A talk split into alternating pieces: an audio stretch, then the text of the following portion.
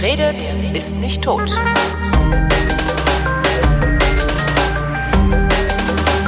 Willkommen zu einer neuen Ausgabe der Fotografie, worin Chris Marquardt, der viel mehr von Fotografie versteht, mir was über Fotografie erzählt, auf das ich auch ein bisschen was davon verstehe. Hallo Chris Marquardt. Hallo Holger Klein, wie geht's dir heute? Wir haben es in der Pre-Show ja eigentlich gerade.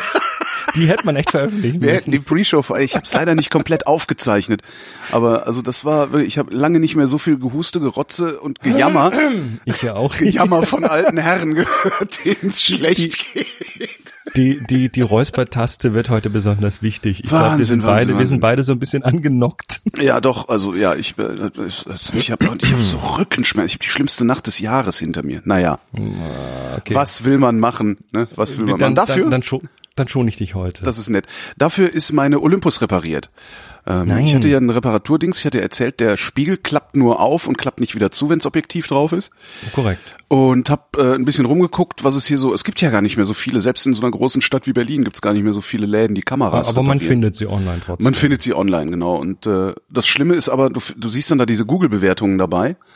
Und das ist halt immer so, die Menschen sind so gnadenlos, weißt du? ja, das sind sie Ähm, online tatsächlich. Das, also natürlich ist der Service nicht immer perfekt. Aber deswegen disse ich doch nicht so einen Laden und gebe ihm nur zwei Sterne von fünf, weil äh, der so muffelig war, der Chef oder irgendwie sowas. Und das macht es halt so schwer, dann zu beurteilen, ob du ähm, da hingehen kannst oder nicht hingehen kannst. Das finde ich halt echt ein bisschen kompliziert. Ja, und jedenfalls äh, bin ich hingegangen und äh, habe da, ja, meine Kamera hingebracht, habe gesagt, hier, äh, funktioniert. ich habe auch schon mal ein bisschen geguckt, hier, wenn man hier zieht, dann geht's nicht und dann geht's da, vielleicht ist hier was versottet. Ja, ich zeig's mal dem Chef. Das ist so eine Frau, die da arbeitet. Nimmt die Kamera mit, geht nach hinten, drei Minuten passiert gar nichts. Es hat, hat, auch was sehr Obskures irgendwie. Dann kommt diese Frau wieder nach vorne und nicht der Chef und sagt, ja, unter Vorbehalt können wir das machen, kosten Voranschlag 15 Euro. Äh, verrechnen wir dann, wenn es den Auftrag gibt. So, ich, ja, machen Sie mal. Okay, wir melden uns in der Woche. Und dann rief irgendwann der Chef an, meinte, ja, kriege ich hin, 80 Euro. So, ich, ja, mach mal, ne? Also für einen 80er so eine alte Kamera wieder gangbar machen, ist ja, ist Vor, ja okay. vor allem, wenn sie, wenn sie dir gut in der Hand liegt und du mit der einfach gut kannst. ja, das ist ein tolles Ding. Dann ist Reparatur eh wichtig. Ja. Das stimmt. Naja, und noch repariert und äh, ja, abgeholt habe ich sie nicht selber, sonst hätte ich vielleicht den Chef auch mal kennengelernt. Oder auch nicht, kann ja auch sein. Dass Der der, ist immer nur so in der hinten genau, das, seinem Vorhang. das ist das Phantom, das Kameraphantom. Don't mind the man behind the curtain. Ja, und jetzt funktioniert sie. Ich habe den Film natürlich noch nicht vollgeschossen, weil Half Frame, ne? Das ist das so, alte ja. Problem. 2000, gefühlte 2000 Bilder. Genau, und zwar analog. Ähm, aber ja, also ich, ich, ich bin zufrieden, sagen wir mal so, ich bin zufrieden. Hat, hat die auch komplett durchgeguckt und hier nochmal ein bisschen Schräubchen angezogen und so was alles. Äh, so dass ich jetzt echt wieder, wieder glücklich bin. Und äh, selbst mit dieser Reparatur war die immer noch günstig. Also es war immer, ist immer noch, immer noch äh, preislich im Rahmen dessen, was du auf Ebay sowieso bezahlst. Teilweise gehen die für viel mehr noch über, über, über den Tisch. Ach so, ja, äh, Fotoservice, nee, Kameraservice Ostkreuz heißt der Laden, glaube ich. Und ist direkt in Berlin am Ostkreuz in der, äh, wie heißt die, Neue Bahnhofstraße. So ein kleiner, da jede Menge altes Zeug da in den Vitrinen stehen und kannst dann, wenn du wartest, kannst du so alte Boxen angucken und all so ein Scheiß. Und mitnehmen. Ja, und dann da hätte ich auch gedacht, haben die hier Kameraüberwachung? Im Kameraladen Kameraüberwachung. Ähm, Moni hat ihre Pentax äh, 6x7 reparieren lassen. Die hatte Mhm. einen, einen, einen Korrosionsschaden. Wir waren ja auf, auf Korrosions- Lofoten. Ja, Ja. wir waren auf den Lofoten und haben dann auch so eine Zodiac-Tour gemacht. So einmal im, im, im äh, mit 600 PS angetriebenen Schlauchboot über die über die äh, über den Malström. Das ist schon geil, ne? Und so? Zodiac ist geil, weil die gehen sofort in Gleitfahrt und ja. Hm. Ja, und die gehen halt auch richtig ab. Und wenn Ja. du dann so über die Wellen hüpfst, dann, hey, dann, du darfst da nicht sitzen. Du musst da so in den, in den Knienfedern stehen, sonst hast du hinterher Kreuzschmerzen, weil das so dermaßen schlägt Ja. von unten. Und äh, ja, dann auf der Rückfahrt war irgendwie, das war im September, ne? Auf, der auf der Rückfahrt war irgendwie eine, ja, wurden wir ein wenig äh, genässt, ne? Einmal Splish und äh, meine digitalen, die, die sind alle abgedichtet, da war das kein Problem, aber Monis 6, äh, 6 mal 7 ja, die hat dann irgendwie einen Tag später plötzlich nicht mehr transportieren wollen. Hm. Da war irgendwas kaputt. Und dann war es tatsächlich ein Korrosionsschaden. Also das Salzwasser hat ihr gleich irgendwie irgendwas kaputt gemacht und äh, das hat sie reparieren lassen bei, ich weiß jetzt nicht, wie der heißt, aber er ist in Hamburg und da hat sie auch lange recherchiert, hat viel rum, online rumgefragt und mit Leuten nochmal diskutiert und so. Das ist das Schöne, wenn man, wenn man wie wir so, so, eine, so ein bisschen so eine analoge Community um sich Ja. hat, die dann auch solche Sachen wissen. Ja, ja, das ist total. Das ist, das, das ist ja auch wirklich der, das eigentlich Schöne an diesem ganzen Social Media Ding. Dass du sagen kannst, hier, ich brauche mal Hilfe und irgendjemand weiß was. Das, das finde ich halt so toll. Das ist, äh, ja, Naja, und dann kam auf jeden Fall, hat sich die Kamera hingeschickt und das äh, kam dann für, naja, günstig, so günstig wie deine war es nicht. Und die mussten da wirklich was austauschen und Ersatzteile sind relativ rar. Aber sie hat eine frisch reparierte, voll Ja, funktionsfähige Pentax Super, 6.7 super. und wird die in Zukunft sehr deutlich vor Salzwasser schützen. so mit Duschhaube mit und so Fett. weiter. Alles einfetten, also ordentlich Fett rein muss da. Online-Fragen ist übrigens äh, ist ein sehr zweischneidiges Schwert. Ich hatte das kürzlich, ähm, dass ich auf Happy Shooting gefragt habe nach einem, also hat gar nichts mit Fotografie zu tun, sondern nach einem Texteditor auf iOS, der auf Dropbox in einem Verzeichnis mit 2000 Textdateien schnell funktioniert. Ja. Also es ist so eine Notizgeschichte. Wenn die dann falschen Follower hast, kriegst so. du halt so Antworten wie, ja, programmier dir doch schnell ein, du Pfeife. Nee, das nicht. Nee, das nicht, aber es hat, es hat eine Weile gedauert. Dann hatte ich eine Sache, die einigermaßen funktioniert hat, eine App, die nicht gleich irgendwie 10, 10 Euro kostet. Wobei dafür wäre es mir das sogar wert. Ähm, aber ich habe halt ungefähr, ich sag mal, neun- 89 Prozent der Antworten waren halt, also ich benutze das und das und das ist voll toll, aber das macht nicht das, was du brauchst. Ja, okay, das. ja, äh, setzen Ja. sechs. Genau. Also die, die Spreu vom Weizen trennen ist dann etwas, äh, das ist dann eigentlich die Hauptaufgabe Ja, dabei. wobei solche Fragen stelle ich in der Regel nicht. Vielleicht Ja, habe ich da das- bisher wirklich Glück gehabt. Ja. Da war ich, glaube ich. Und vor allem, vor allem die Dinger kamen natürlich auch zeitversetzt, weil die Leute hören die Sendung nicht gleich. Und da kommen so fünf Tage später kommen plötzlich Antworten. Ja, egal. Ähm, wir hatten letztes Mal in der letzten Sendung äh, irgendwo kurz, kurz mal über deine Mamiya 645 unterhalten. Ja. Und du wolltest einen kleinen Erfahrungsbericht Äh, kann ich noch nicht. liefern. Kannst du noch Kann nicht? ich du noch nicht. Also gemacht? ich habe ähm, ich habe einen Farbfilm geladen, was ja per se schon mal ein bisschen dumm ist, äh, weil ich den ja zum Labor bringen muss, also zum zum Einwerfen. Ähm, ich habe einen Farbfilm geladen und habe tatsächlich das, also immer wenn das Wetter so war, dass ich mal hätte rausge rausgehen können, um ein bisschen zu fotografieren, hatte ich tatsächlich keine Zeit. Also ich habe in den letzten Wochen, das ist echt total absurd. Also erstmal habe ich sowieso zwei Wochen am Stück beim Radio gearbeitet. Da Ach so, ja, dann bist du, dann bist du eh sowieso erstmal- raus. Ähm, und dann war es tatsächlich so, dass immer dann, wenn ich Zeit hatte, war das Wetter so, also nicht so, dass du sagen würdest, ach, es ist so grau und matschig und sowas, aber geh mal raus, es hat dann immer noch Nieselregen und äh, also es war immer so scheiße. Das, also immer wenn ich Zeit hatte, wollte ich nicht raus und immer wenn ich raus wollte, hatte ich keine Zeit. Das heißt, ich habe damit vielleicht vier, fünf Bilder bisher geknipst äh, und das Ding Naja, noch dann- nicht, also noch nicht abgegeben. Aber es macht einen Heidenspaß. Das äh, alleine das ganze Handling ist äh, wirklich sehr, sehr angenehm. Und auch nochmal wesentlich angenehmer als mit der TLR rumzurennen. Ähm, Ja, du, du hast die, ich weiß Moment, noch nicht mal warum. mit Schachtsucher ja, oder mit Schacht, äh, beides. Prisma? also beides. Ich, ich laufe mit dem Schachtsucher rum, weil mit Prismensucher hätte ich gerne einen Griff und den habe ich nicht.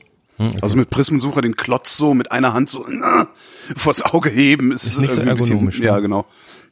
Aber so diese, auch mit dem Schachtsucher die Bedienung, die, die macht sehr viel Spaß.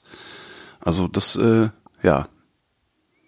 Ich weiß gar nicht, Ja. was, was das ist, was da dran den Spaß macht. Dann lege ich das mal auf Wiedervorlage. Leg das mal auf Wiedervorlage. Ich werde, also sobald ich da äh, Ergebnisse liefern kann, werde ich das wahrscheinlich von mir von mir aus auch äh, dann dann äh, ansprechen, ansprechen und berichten. Ich habe noch was rausgefunden, was mir über, überhaupt nicht klar war. Also ich bin ja ein großer Freund des, des Schnittbildindikators äh, zum Fokussieren auf Spiegelreflexkameras hatte man Kennen sowas die früher Jüngeren unter unseren Hörern gar nicht. kennen mehr. das gar nicht mehr. Also ich habe halt das Problem, das mit digitalen manuell zu fokussieren, weißt du, dann so Kantenanhebung und sowas, komme ich nicht Ja, mit klar. ist- muss, man, muss man sich dann gewöhnen. da verhau ich mich jedes Mal. Ne? So denkst du auch, Blende auf. also dieses Focus Peaking und so Zeug. genau. Eins vier oder was auch immer oder zwei und Blende auf und mach mal und jedes Mal liege ich daneben. Ähm, vor allen Dingen, weil Nasenkanten selten glitzern, wenn du sie scharf stellen willst. Und ich dachte so, ach Mann, ey, warum gibt's eigentlich keine Schnittbildindikatoren mehr? Das kann doch so schwer nicht Gibt's sein, doch. in so eine digitale Schnittbildindikator einzubauen. So, ich irgendwie spiel so mit meiner Fuji X100 rum, stell die auf manuelles Fokussieren und denk so, mal gucken, vielleicht klappt's ja doch. So, und ich habe meine X, also das ist eine X100T, ja, also, und ich habe, äh, das letzte Mal, dass ich eine X100 auf manuell fokussieren gestellt habe, war die erste Generation X100. So. Ich stelle meine T auf manuell fokussieren, pack den Fokusring an, das Bild vergrößert sich, wird schwarz-weiß, ich weiß nicht, warum es schwarz-weiß wird, und macht folgendes. Schnittbildindikator. Einen digitalen. Einen digitalen Schnittbildindikator. Meine Fuji hat einen digitalen Schnittbildindikator. Ich bin, aber erklär- ich, erklär ich bin kurz, schlagartig so glücklich geworden mit dem. Also ein Schnittbildindikator macht einfach nur die äh, Vertikalen. Ähm, also es, im Grunde teilt er das Bild in zwei Hälften. Und eine oben, in so eine einem kleinen. Kreis in der Mitte. Ja, das macht die ein bisschen anders. Die macht es über Okay. mehrere, also die macht es über die gesamte Displaybreite auf mehreren Horizontalen, die sie findet. Also das, das. Bild wird zur Hälfte geteilt, oben und unten. Und wenn man am Fokusring dreht, verschiebt man halt beide Hälften zueinander und kann dann, wenn irgendwo eine Vertikale ist, diese Vertikale gerade machen, sodass sie ununterbrochen durchläuft und weiß dann, an der Stelle ist das Bild scharf. Das, Ja, und, und es gibt, es gibt, also im Analogen kenne ich die sogar als diagonal, damit man so vertikale und senkrechte Linien damit fangen kann. ah, auch schön, das habe ich noch nicht gesehen. Also, ja, aber das ist Teilen des Bildes, ne? Da, also man sieht quasi zwei Halbbilder und das eine ist gegen das andere verschoben und Genau. im Moment, wo es, wo es nicht mehr verschoben ist, bist du scharf an der Stelle. Und das, Ja, das, cool. ich habe echt, ich habe so gefeiert. Ich dachte, yes, das, was ich schon immer haben wollte. Und das ist in der Kamera drin, die ich schon seit, weiß ich nicht, wie vielen Monaten. Aber weil ich so, weil ich immer dachte, nee, das gibt's nicht, habe ich es nie ausprobiert. Cool. Gibt's das denn für digitale Spiegelreflexen? Also ich gehe jetzt mal zurück zu 5D Ja. und zu 5D Mark II. Da konnte man meines Wissens äh, eine Mattscheibe nachrüsten.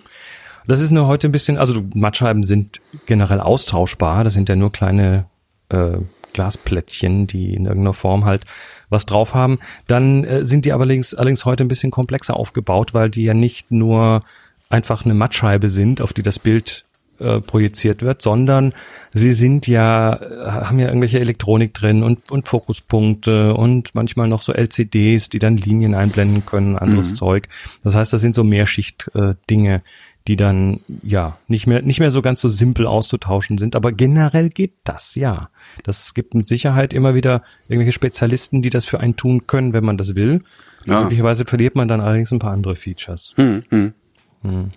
Ich hätte gedacht, dass die Hersteller das vielleicht als Auswahl, also als Feature anbieten, dass ich will sie mit oder ohne Schnittbildindikator, aber da sind wir dann wahrscheinlich auch wieder bei Kamerapreisen von, von Aber weit jenseits der 2000 Euro oder so. Na, es lohnt sich aber tatsächlich beim Hersteller, speziell bei Spiegelreflexkameras, mal beim Hersteller irgendwie das mal nachzugoogeln, ob es da nicht als Ersatzteil eine, eine auswechselbare andere äh, Geschichte gibt, die manuell fokussieren einfacher macht. Muss ja nicht unbedingt der Schnittbildindikator sein. Es gibt auch diese Prismenmattscheiben, die haben dann so kleine, ja, so kleine Mini-Pyramidchen drauf und das sieht man dann auch im Bild, wenn die dann so kriselig aussehen, dann ist es nichts und in dem Moment, wo die glatt werden, wo das Bild dahinter deutlich sichtbar wird, bist du auch scharf. Ah ja, auch nicht schlecht. Das ist Apo- quasi wie lauter kleine Schnittbildindikatoren.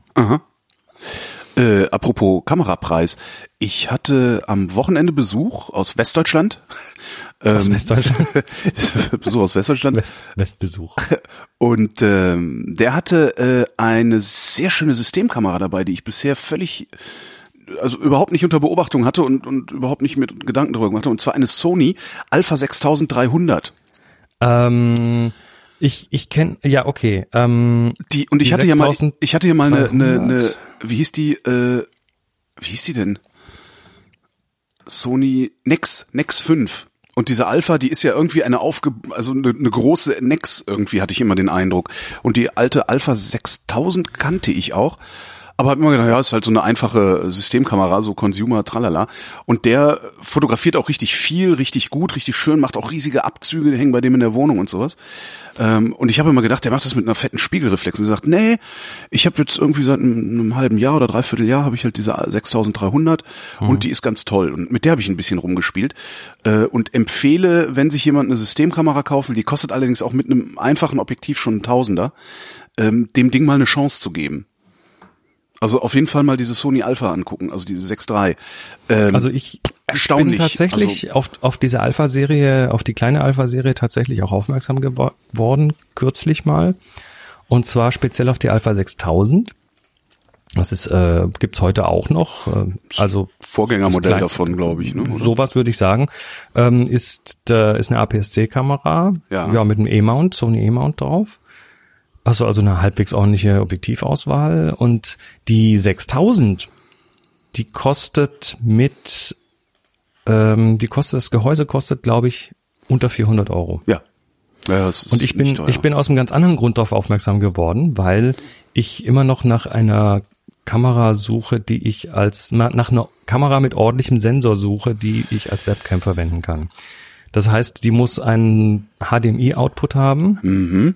Der also clean ist. Und dann habe ich hier einen, Was heißt clean? clean heißt keine, keine roten blinkenden Dinger drauf und so. Okay. Ähm, also oft, oft ist da das Display hinten drauf gespiegelt mit allen Zusatzinfos und so weiter, mit Histogramm und bla. Ja, ja, ja. Und das musst du abschalten können und dann äh, lässt die tatsächlich einen ordentlichen HDMI-Output raus, den ich dann hier über einen, das ist ja von Blackmagic, so ein Ultra Studio Mini Recorder, das ist so ein Konverter, der das auf Thunderbolt konvertiert äh, und äh, kann das dann quasi in den Rechner reinfüttern und dort dann als Webcam verwenden. Und die die meisten Kameras, die auch oft teurer sind, haben dann auch HDMI-Out, aber viele eben so ein HDMI, der sich nach einer halben Stunde abschält. Aus, äh, in diesem Fall nicht aus Steuergründen, sondern aus Überhitzungsgründen zum Beispiel. Also meine, meine dicken Canon DSLRs haben das beide. Aber irgendwann sagen sie, nö, das mag ich nicht mehr und schalten dann diesen Live-View ab. Und die 6000 macht das wohl durchgängig. Ähm, wir hatten jetzt am Wochenende hier in der Villa einen äh, Mensch, Mensch-Fotografie-Workshop und da waren tatsächlich zwei Leute mit der Alpha 6000 da. Das ist, also, was, was ich so spektakulär wirklich fand an dem Ding, ist, ähm, der hat nachts den Reichstag fotografiert, vom Stativ allerdings, oder? Was vom, ja, doch vom Stativ, äh, mit ISO 6400. Und das Ding hat kaum gerauscht. Hast du da die JPEGs aus der Kamera gesehen? Ich habe oder das, JPEG aus der. Kamera gesehen. Ja, da ist ja eh schon viel bearbeitet. Sony macht da ja auch enorm viel dran. Ach so, Also die, die JPEGs, die werden natürlich dann entrauscht und so weiter. okay, Aber verstehe. Aber, es, aber also ich fand das trotzdem wirklich faszinierend. Also das kriegt meine Fuji nicht hin und ist. ich, also meine Fuji kriegt das nicht hin und da sehe ich im Display ja auch die JPEGs. Ähm, die sehen noch mal ganz anders aus. Also das fand ich wirklich beeindruckend. Ja, also soll, sollte jemand und in der Zuhörerschaft eine Alpha 6000 äh, günstig gebraucht verkaufen wollen, ich bin gerade auf der Suche. Warte. Gas, Gas. Klar, nee, das ist tatsächlich, das, das ist jetzt kein Gas. Nein, also, das ist kein Gas. Nein. Nein, Nein, nein, nee, ja. Klar. Gas ist, Gas ist immer nur, nein, nein, nein, nein. Nein, ist klar. Ich kann jederzeit damit aufhören. Hm? Ähm, nee, Gas ist ja für mich immer so definiert, dass, dass man halt keinen, keinen wirklichen Anwendungsfall dafür hat, sondern Ach so. dass man es haben will. Das Gas ist mehr das Wollen und Na, das, was verstehe. ich habe, ist das Brauchen. Das heißt, ich, Das ist das Chris-Gas, das ist das gute Gas. das heißt, Das ich könnte mit jetzt, Cholesterin. Das Böse und das Gute. ich habe gerade eine Geschäftsidee. Holgis Use Case Service. Ah, Du sagst, was du haben mir willst, Eine, ja, eine genau. Rechtfertigung dafür. Genau. Für, Du, zwei, für zwei Euro, für zwei Euro erfinde ich dir einen Use Case für alles, was du haben willst. Also zwei Euro pro Use Case, selbstverständlich. Du, du, ich mache das hier voll, voll, voll beruflich, selbstständig. Ich habe immer einen Use Case. Ja, ich habe immer eine Berechtigung. Ich darf das, ich habe einen Berechtigungsschein. Genau. So. Ah. Ja, während, während du, während du mit deiner 645 drei Bilder gemacht hast, Ja. habe ich in Bhutan fotografiert. Oh, ah, Bhutan. Bhutan? Sagt man Bhutan? Mach noch mal den Feuerzeugwitz, komm. Dann Ach hast so. du ihn aus dem System. Nee, äh, habe ich jetzt gar nicht mehr gehabt. Ich dachte, ich war jetzt, ich bin jetzt an der Betonung hängen geblieben. Man sagt man wirklich Bhutan, nicht Bhutan? Äh, Bhutan. Bhutan. Ich glaube, dass die Betonung ist auf, ist auf dem U. Bin Also- mir aber nicht wirklich sicher. Weil das im Feuerzeug, also das, das Gas nennt man ja Bhutan. Also mit Betonung auf dem A. Ja, und da ist aber das, äh, da ist auch kein Haar nach dem Das B. stimmt. Egal. Also auf jeden Fall äh, Bhutan. Das Him Himalaya-Königreich. Mhm. Mai war das schön. Mann, war das schön. Ich, ich gebe dir gerade mal äh, parallel eine, Ja. eine Adresse für Bilder. Schöner als äh, so Tibet und sowas, wo du. Anders? Geh mal, geh mal auf tfttf.com slash das ist immer so anstrengend. tfttf.com slash. slash B2017. B2017. Also kleines B 2017. Mhm. Genau. Mhm. Ähm, es ist, ja, wie, wie vergleichst du das? Also es hat, es hat natürlich ganz viel Buddhismus. Also Bhutan ist tatsächlich, ich weiß nicht, aber mindestens 70, 80 Prozent der Leute sind Buddhisten. Da hat's viele das- Buddhisten. Entschuldigung. Buddhisten, ja super. Und das, Lustig. das, ähm, das zieht sich so durch die, durch das gesamte Alltagsleben dort. Also du hast ähm, Buddhismus äh, allenthalben. Wir waren, ähm, wir haben besichtigt einen, den, the world's largest sitting Buddha. Also so eine, so, so wie in Rio der Jesus oben auf dem Berg Ja, steht, ja. haben die dann oben auf dem Berg einen, einen, oh, lass es 60, 70 Meter hohen Buddha sitzen. Warum hast du den nicht goldenen- fotografiert? Den hab ich. Ist der auf dem, auf, aber der ist auf keinem. Ah, da ist er doch da, ja. Alter, das ist mal ordentlich. Also nur zum größten Vergleich habe ich einen kleinen genau. buddhistischen Mönch davor gesetzt. Wahnsinn. Ähm, und äh, das Ding ist groß und äh, darunter ist auch noch irgendwie ein Gebäude und da war so eine Verabschiedungszeremonie für den Chief Abbot, für den äh, Chefabt von Bhutan, weil der jetzt irgendwie einen Nachfolger kriegt. Und da machen die drei Monate lang, äh, machen die da beten und singen und Mantren aufsagen. Da sitzen dann tausende Mönche in irgendeinem Zelt und ähm, das war schon alles extrem wow. fremd, aber schwer beeindruckend. Bunt vor allen Dingen, ne? Ja, bunt ähm, ist es auf jeden Fall. Also diese Gebetsflaggen überall natürlich. Ähm, die haben sehr, ein sehr farbiges Land. Die Kultur ist ist halt äh, komplett anders. Ähm, dann, dann, es gibt halt so viele Sachen, die für uns auch teilweise lustig sind. Zum Beispiel mögen die Bhutanesen, ich weiß noch nicht genau, ob das, also Bhutanesen nenne ich sie jetzt mal, ähm, mögen Klingt immer, es fällt, das, ich kenne das, es, das, dieses Nesen am, an, der, an, Ja. der, an der landsmannschaftlichen Bezeichnung, das fühlt sich immer so an, als würde man sich über die lustig machen, ne? Äh, tut man aber nicht. Ja, ja, eben, also ist ja Ja, ja. Kongolesen. Ah, heißen die wirklich so? Also ja. ich sage, ich, ich glaube, Bhutanesen ist okay. Äh, die Bhutanesen essen zum Beispiel total gerne Chilis. Scharfe Chilis, rote, grüne und so, das geht so weit, dass jeder im Garten Chilis anbaut Ah ja. und die dann auch trocknet. Und die trocknen die, indem sie sie auf ihre Wellblechdächer hochwerfen. Das heißt, du findest oben auf den Wellblechdächern, äh, speziell so im Oktober, November nach der Ernte, findest du äh, komplette Dachlandschaften voll mit Chilis. Das ist sagenhaft. Äh, der Nationalsport ist Bogenschießen ja, sehr gut. und ähm, das haben wir dann tatsächlich auch mal ausprobieren dürfen. Also äh, unsere Guides waren klasse, die haben das für uns organisiert. Denn, äh, das war auch vor allem für das Dorf, in dem wir das gemacht haben, war das total spaßig. Die dummen Touristen, Genau. die es nicht können. Das komplette Dorf saß am, saß am Rand des Feldes, wo die für uns so eine, so eine Bogenschießarena aufgebaut haben und haben sich köstlich amüsiert über uns. Das war echt gut. Also äh, auch mal selber das Objekt des, des Spottes zu sein. Ähm, es ist eine, es ist eine unglaublich alte Kultur. Die haben dort ja sehr viel Tradition und das merkst du auch zum Beispiel an den Kleidern. Es gibt also diese diese traditionellen Kleider der der die, die Männer in Bhutan, die tragen sowas, das wird man hier wahrscheinlich so wie so ein Bademantel bezeichnen.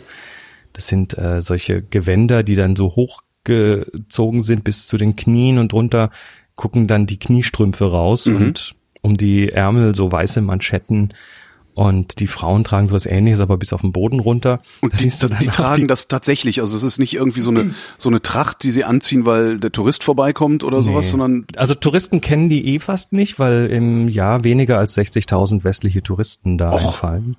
Das ist also nichts. Und die, ähm, nö, das ist tatsächlich Alltag, wobei in den größeren Städten, da merkt man schon, dass die, dass die Jugend das nicht mehr so trägt, aber ähm, auch da, das, das, das, jede, jedes, jede Altersgruppe, ich würde mal sagen, 70, 80 Prozent der Menschen tragen das Zeug. Das ist Standard. Und aber du, du bemerkst in den Großstädten natürlich schon eine Spannung zwischen dem Alten und dem Neuen. Also äh, Mobiltelefone haben sie dann alle und äh, ein bisschen Anschluss ans Internet haben sie auch. Das merkst du schon, dass dann da das Alte so stellenweise so ein bisschen in Konkurrenz tritt zu dem Neuen. wovon leben die? Landwirtschaft. Landwirtschaft. hauptsächlich Landwirtschaft. Die sind äh, also in, in Bhutan, das wird ja immer so als das, das Kingdom of, das Happiness Kingdom, also dieses, der, der Glücklichkeit ähm, bezeichnet und die haben ja selber nicht dieses Brutto-Sozialprodukt, sondern das Brutto-Happiness-Product oder sowas. Mhm. Also eine Messzahl, wie glücklich die Leute sind, das wird auch regelmäßig erhoben und äh, der König legt Wert darauf, dass ja auch alle sehr glücklich sind und ähm, dafür gibt es zum Beispiel so ein paar Kleinigkeiten wie Gesundheitssystem ist kostenlos. Ähm, die Leute haben ein Dach über dem Kopf und ein Stück Land. Das heißt, wer kein Land und kein Dach über dem Kopf hat, bekommt was vom König. Ja. Also Häus, Häuschen und Feld, wo sie sich dann selber ja. irgendwie versorgen können. Ich habe nirgendwo irgendwelche bettelnden Menschen gesehen. Also du, du siehst manchmal so die ganz alten, äh, die, die dann an den Tempeln eigentlich nur noch irgendwie, also der Familienzusammenhalt ist sehr gut. Das heißt, du hast üblicherweise zwei, drei, vier Generationen unter einem Dach. Und äh, die Produktiven, die produzieren halt und bringen auch dann irgendwie das Essen heim und mhm. die Alten, die haben dann quasi die Aufgabe zu beten und äh, mhm. Gebetsmühlen zu drehen und so. Und äh, bei denen merkst du dann schon manchmal, dass, also die freuen sich, wenn sie ein bisschen was in die Tasche gesteckt bekommen. Sehr coole Idee. Bruttonationalglück. Gibt sogar eine, einen Wikipedia-Eintrag ja, dazu. Genau so ja. nennen sie das. Ähm, sehr geile Idee. Ich, ich war immer so ein bisschen, also ich war vor zwei Jahren das erste Mal dort, eher so zufällig, weil da das Erdbeben in Nepal war und wir quasi eine Ausweichmöglichkeit gesucht haben und äh, sind dadurch dann nach Bhutan gekommen. Und dieses Bruttonationalglück, das war immer so, ich dachte immer, naja, das ist, das ist Marketing. Das ist irgendwie, ähm, das ist Schmu. Und als ich dann dort ja. war, war es relativ schnell klar, dass das nicht so ist. Ähm, also die Leute sind extrem gut drauf. Die, die haben nicht viel, aber sie sind offensichtlich sehr froh damit. Und vor allen Dingen, wenn, wenn das, was sie haben, man, man muss ja nicht viel haben, sondern das, was man hat, muss möglichst gleich verteilt sein. Das ist ja das, was die, was die äh, Neoliberalalas immer bestreiten, ja, ja. aber es ist nun mal so, also gibt's ja auch Forschung drüber, dass äh, je gleicher verteilt eine Ressource ist, desto profitabler ist diese Ressource für alle. Ja, und je stärker die Extreme ausgeprägt sind, und das nicht nur nicht nur bei Geld, sondern äh, bei, bei anderen Sachen auch. Je stärker die Extreme ausgeprägt sind, desto schlechter ist diese Ressource. Also mhm. desto schlechter geht es allen. Ähm, das ist schon ganz interessant, dass sie das ja, dass sie es im, im Prinzip schaffen sie es ja dann aus ihrer, ich sag mal, wirtschaftlichen, ja, aus ihrer, aus ihrem prekären wirtschaftlichen Dasein letztendlich ein positives Leben für alle zu machen. Das ist schon eine also interessante Idee. Ist ja. zumindest weitgehend der Eindruck. Es gibt natürlich immer so ein paar Ausnahmen von der Geschichte. Ähm, da gibt es zum Beispiel in den in den höheren höheren Lagen äh, gibt es diesen ah, wie heißt das Ding jetzt? Irgend so ein irgend so ein Wunderpilz, der in irgendwelchen in irgendwelchen Raupen drin wächst im Boden mhm. und dann äh, so ein so ein parasitischer Pilz, der da irgendwie irgendwas mit C, egal. Also auf jeden Fall, der ist der ist ist irgendwie scheiße teuer, weil ganz, ganz selten und es gibt nur gewisse Bedingungen, unter denen der überhaupt wächst und da siehst du dann, also da gibt's dann schon so ein paar Leute, die in den Bergen irgendwie ein, eigentlich nur arme Bergbauern sind, aber da sie dann diese Ressource haben, äh, die wirklich im, also die, die mit Gold aufgewogen wird ungefähr, Aha. Ähm, bringen die das dann in die Großstadt zum Verkauf äh, mit einem Hubschrauber. Oh. Ja, also, also so paar so paar so ganz kuriose Extreme gibt's tatsächlich. Aha. Äh, Cordyceps heißt das Zeug. Mit und, C. und die sind auch, das ist aber auch akzeptiert oder werden die auch gehasst wie unsere Superreichen? Also ich, ich, ich habe es versucht, aus unseren Guides rauszuquetschen. Die sind natürlich, ne, deren Aufgabe ist es natürlich, das Land im schönen Licht darzustellen, wie jeder äh, Fremdenführer das tun würde. Ähm, und ähm, die waren dann ein bisschen bedeckt, aber ich kann mir schon vorstellen, dass das nicht unbedingt die beliebtesten Menschen sind. Ähm, das Cordyceps war dann auch, glaube ich, lange Zeit illegal. Durfte man aber was, was macht das? Ist das ist das Droge? Äh, das, ist das? Ja, das, nee, das ist keine Droge, die dich heim macht, sondern nach dem, was ich drüber gelesen habe, hat sie ganz tolle gesundheitliche Effekte und äh, ist zumindest teilweise erforscht und sorgt dafür, dass von, von Potenz über, über Herz, über alles Mögliche macht das dich total gesund. Ähm, was man wohl tatsächlich wissenschaftlich nachgewiesen hat, ist, dass es die, die Sauerstoffkapazität deines Kreislaufs erhöht. Das heißt, du kannst mehr Sauerstoff transportieren und das hat wohl gute Nebenwirkungen. Irgendwie sowas. Also es ist dann tatsächlich so kaum irgendwo zu kaufen äh, im Himalaya, wo es herkommt und wo es, glaube ich, überhaupt nur wächst, sondern es gibt dann also schon so Länder drumherum, wo man das gar nicht mehr handeln darf. Aber nicht, weil es gefährlich ist, sondern ich glaube wegen der wirtschaftlichen Auswirkungen. Okay. Nun ja, ähm, ansonsten, ja, der Himalaya, also die Höhe, das, das, die, die Landschaft ist der Hammer. Ähm, die Menschen sind toll und, und die, ähm, eines der Kuriosa, vor allem wenn Amerikaner dabei sind in der Gruppe, die, die äh, finden das immer etwas befremdlich erstmal, ist, dass die in Bhutan einen Phalluskult haben. genau. genau. Das heißt, oh Gott, ich die muss grad Armen. mal schauen, ob eines der Bilder hier Dickpics. tatsächlich Dickpics, also So geil, äh, machst du Fotos, willst immer auf Instagram hochladen. Ey, geil, ich bin in Bhutan. Äh, lösch. Entspricht nicht den Gemeinschaftsregeln. ähm, Bhutan Phallus. Gib mal diese zwei Worte in die Okay. Google Bildersuche ein, damit du eine Idee davon bekommst. Also der Phallus äh, ist ein ist ein Fruchtbarkeitssymbol und ein Symbol, mit dem man Alter. Geister vertreibt. Okay, oh, wow. Ja, okay, das heißt, du hast an jeder dritten Hauswand hast du irgendeinen Pimmel hängen.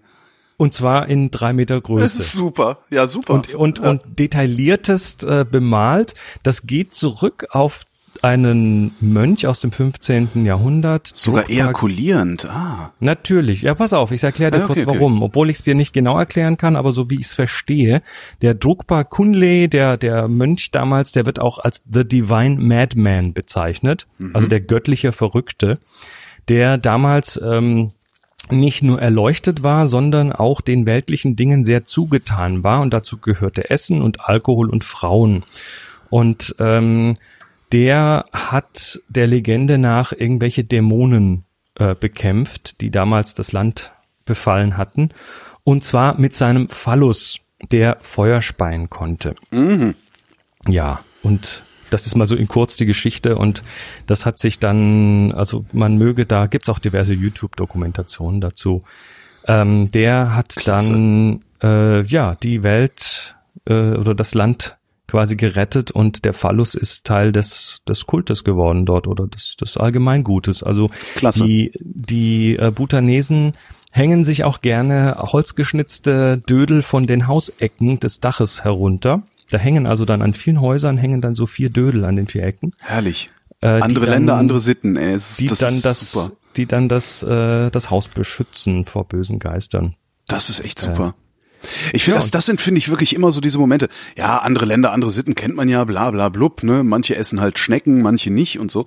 Aber das ist halt so anders, dass Mhm. es selbst so einem aufgeklärten Westeuropäer extrem fremd vorkommt noch. Ja, ich wusste ja, was auf mich zukommt, aber, aber ich, ich, ich Super, habe dann die Gruppe super. beobachtet und Ja. da waren halt ein paar Amis dabei und gerade Amis haben halt damit erstmal so, Ja, so Aber sieht das gut, aus, ne? was du in der Hose hast, mein Freund. Ach, so sieht das aus. also meins hat kein Gesicht, sorry. Genau. Weil die werden hier tatsächlich dann auch natürlich für Touristen verkauft, Holz geschnitzt in verschiedenen Größen mit Dämonengesichtern drauf und Schleifchen drum und überhaupt. Deins hat kein Gesicht? Nee.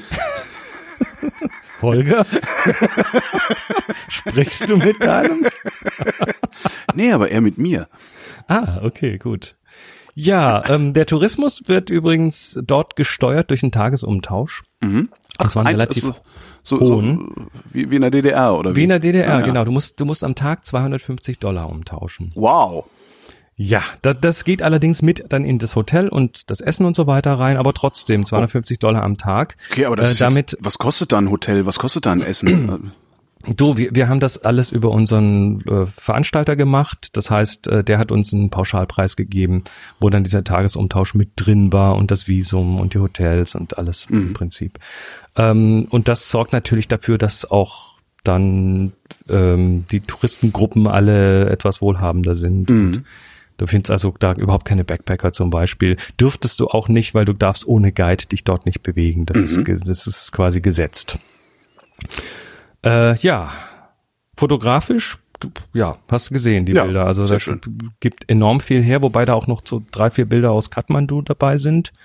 Weil ich natürlich auf dem Hinweg und auf dem Rückweg äh, haben wir Zwischenstationen in Kathmandu gemacht, Mhm. in Nepal. Äh, A ist das ein gutes Drehkreuz und B ist das äh, speziell für Leute, die noch nicht in Asien waren, ähm, ist das halt erstmal so ein richtig geiler Kulturflash. Also Andere nennen es Kulturschock, aber ich nenn's Flash. Also ich, ich, ich beneide immer so ein bisschen die, die da zum ersten Mal hinkommen, weil ich weiß noch genau, wie mich das damals geflasht Mhm. hat. Das ist irgendwie ein Gefühl, was du halt beim ersten Mal äh, sehr deutlich hast. Und das hast du ja schon in Thailand. Also das weiß, weiß ich auch noch, wie ich das erste Mal in Thailand war und dachte, yeah, wow, alles sieht anders, alle Menschen sehen anders, alles, alles ist, alles riecht anders, die Vögel zwitschern anders. Wurd's dunkel. Der Himmel sieht anders aus. Das ist, ja, ist schon klasse, ja, das kommt nie wieder. ja, und, und, und Kathmandu ist halt eine riesen, eine Riesenstadt mit, äh, mit Infrastrukturproblemen. Du hast halt überall Autos und es ist so ein bisschen, ja, so, also es ist fremd und beängstigend auch ein bisschen, aber auf, ich finde es auf eine okay und gute Art. Also du fühlst dich nicht unsicher dort. Bost, also hast keine, musst keine Angst haben, dass dir irgendwie gleich jemand die Kamera wegreißt oder so. Ähm, weil die Leute generell einfach recht gut drauf sind. Ja. Das Erdbeben übrigens vor zwei Jahren, Ja, das stimmt, äh, ja. sieht man, sieht man heute noch so ein bisschen. Also die haben noch nicht, noch nicht alles wieder aufgebaut in Das den zwei Jahren. Haben Das ja liegt die, auch so selbst die Italiener nicht geschafft nach dem großen Beben da in Norditalien. Naja, und das liegt natürlich unter anderem daran, dass, äh, dass da die Korruption nicht ganz klein ist. Also dass Wie in Italien. ein, einige von den, genau, einige von den Geldern, die dahin geschickt wurden, auch nicht, nicht, äh, nicht unbedingt durchkommen oder unterwegs ein bisschen versickern. Sind ein paar gute Sachen jetzt passiert seither. Also in dem, dem Tourismusdistrikt, da wo die meisten Touristen sind und die vielen kleinen Läden sind und so, Tamel heißt das, ähm, sind zum Beispiel jetzt kaum noch Autos zugelassen. Also das äh, damit etwas ruhiger und etwas angenehmer geworden. Die, die Autohupen sind jetzt auch in weiten Teilen von Kathmandu nicht mehr erlaubt. Also bisher war Brav. das so, morgens ab sechs war einfach ein Hubkonzert und das ist jetzt nicht mehr ganz so wild. Also es ist alles irgendwie, ähm, sie versuchen jetzt ein bisschen, ein bisschen aufzuräumen. Also, das war Bhutan. Ich Sehr will da schön. wieder hin. Also ich vermute, dass ich so in zwei Jahren da nochmal hingehen werde. Und wohin geht's als nächstes? Als nächstes geht's im Januar nach Chada, Chada Trek in, äh, in ähm, Nordindien. Nordindien. Das ist ein Trek, Aber das ist schon so, das ist schon so eher so ein Asien-Fable, oder? Nee, ja, jein. Also ähm, ich werde ich werd, ich werd nach Marokko gehen im nächsten Jahr noch. Ich gehe nach Irland. Äh, ich versuche auch 2019 wieder irgendwo mindestens ein, zwei Sachen mit Arktis und Eis und so zu tun. Oder vielleicht sogar Antarktis, das werden wir mal sehen. Ähm, aber Asien hat's mir natürlich auch angetan, das merkt man. Nach Irland gehe ich ja, fahr- fahren wir auch nächstes Jahr. Schön. Ähm, wie, also ich hatte, ich, wir waren ja dieses Jahr auch in Irland ähm, schon mal. Was mich da sehr genervt hat, auch fotografisch sehr genervt hat, ist dieses flächige Grün, was du im Grunde überall hast. Also das, du, du hast sehr oft so eine starke Kontrastarmut durch Grün. Äh, Wie gehst wo, du damit Wo um? in Irland bist du denn? Äh, wo wir jetzt sein werden, das Mhm. weiß ich noch gar nicht. Also und in welchen Ecken warst du denn bisher, wo du diese Äh, das gemacht war hast? äh, äh, da unten, wie heißt das denn? Ähm, äh, Galway, Galway? Nee, Südwesten. Südosten eher. Mann, wie heißt, wie hieß das denn? Da unten so Kork. da ist doch ist Cork und so, genau, Ecke. Und da war sehr viel Ja. Grün. Also insbesondere, wenn du dann mal so Landschaft machen willst, äh, hast du halt teilweise das Problem, dass alles so ein bisschen absäuft im Grün. Wie, wie gehst Also du damit um? Suchst du dir dann irgendwie ein, ein, ich sag mal, ein Subjekt, das extrem heraussticht? Oder wie Zum Beispiel. Du? Okay. Was, was ich allerdings auch ganz oft thematisiere, und das funktioniert ganz gut zum Beispiel an der Atlantikküste, also auf der anderen Seite, wo du ähm, einfach vom Wetter her noch ein bisschen mehr Extreme hast. Also ich, ich Nordwesten, Donegal, das ist einfach so für mich die, die wildeste, schönste Ecke von Irland. Äh, da hast du halt schon grün, aber dann hast du auch dauernd irgendwelche Wolken, die aber zwischendrin immer Löcher haben und dann hast du plötzlich kein Grün, sondern hast du ein ein gesprenkeltes Ding, was sich ständig verändert und was ganz, wo du ganz toll mit Sonnenlicht spielen kannst und ähm, einfach Sachen siehst, die du, die du, ja, die, die nur mit dem Wetter dort funktionieren. Das ist dann aber auch Pflicht, eine Duschhaube für die Kamera dabei zu Ja. haben, weil dann so drei Minuten Regengüsse kommen halt mal und gehen dann auch wieder. Also das Wetter ist halt äh, je nach Jahreszeit deutlich wilder. Mhm. Und ja, natürlich suche ich mir dann Subjekte. Also der, nur die grüne Hügellandschaft, die, die geht schon mit, mit entsprechend spannendem Licht, aber wenn die einfach so gleichmäßig mit einer trüben Wolkendecke drüber Genau. beleuchtet ist, dann ist dann kein, Ja, ist da keine. Spannung. Ja. Brauchst du aber ein starkes Vordergrundobjekt zum Beispiel ähm, für Landschaft. Also, was weiß ich, im Vordergrund. Immer überall ein Häkelschwein, ein Häkelschwein hinstellen. Oder, oder, oder das kann man natürlich auch machen. Du kannst aber natürlich auch ähm, einfach mal gucken, was da so ist. Also da gibt's ja in der Landschaft dann schon Features, die man vielleicht verwenden kann. Also ich muss mal gucken. Also wenn du da, wenn du da auf da, wo ich die Bilder habe, lass mal schauen, ob ich da auch Irland drauf habe. Ähm, Donegal. Äh, also wenn du da mal eine Ebene höher gehst, dann findest du auch Bilder von Donegal. Äh, eine Ebene höher. Äh, grüne, Grünland. Oh, schön, Grünland. Donegal, das mit dem Ja. Pferd. Das mit dem Pferd. Ah, da unten ein Pferd. Ja, aber das hast du ja bei Ikea gekauft und abfotografiert, ne? Genau. Das ist ja so, So dieses, dieses, so dieses alberne Idyll, von dem man immer denkt, nein, das gibt's ja gar nicht. Ja, aber Das klick ist- mal auf das Pferd, dann kriegst du so ein paar Bilder aus, aus Donegal. Also Ja, da, ja. da kannst du schon mit, mit äh, Licht und Landschaften oder mit irgendwelchen felsigen Küsten, Mhm. ähm, kannst du schon schöne Sachen zusammenspielen. Und Vordergründe sind da fast überall wichtig. Und das ist halt das, wahrscheinlich ist das auch das, man sieht das halt bei diesem einen, wo du diese Hügellandschaft einfach nur hast. Ähm, das Schöne da ist ja, du hast starke, starke Lichtwechsel sehr, sehr oft. Das heißt, irgendwo kommt Genau. immer mal ein Sonnenstrahl durch.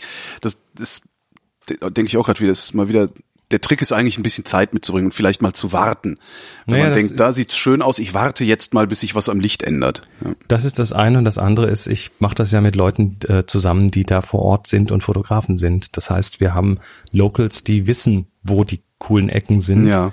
äh, die auch wissen, zu welcher Tageszeit diese coolen Ecken auch wirklich cool sind. Mhm.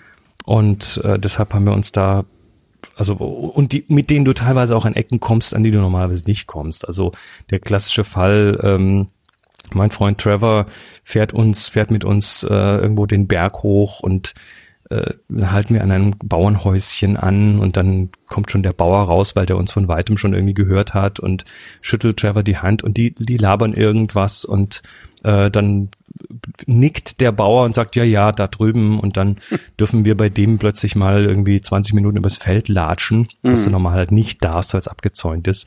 Und sagt er, nö, macht mal, ist schon gut. Und äh, dann kommst du da an so eine Felsenküste, die kein Tourist zu Gesicht bekommt, weil die halt hinter seinem Land liegt.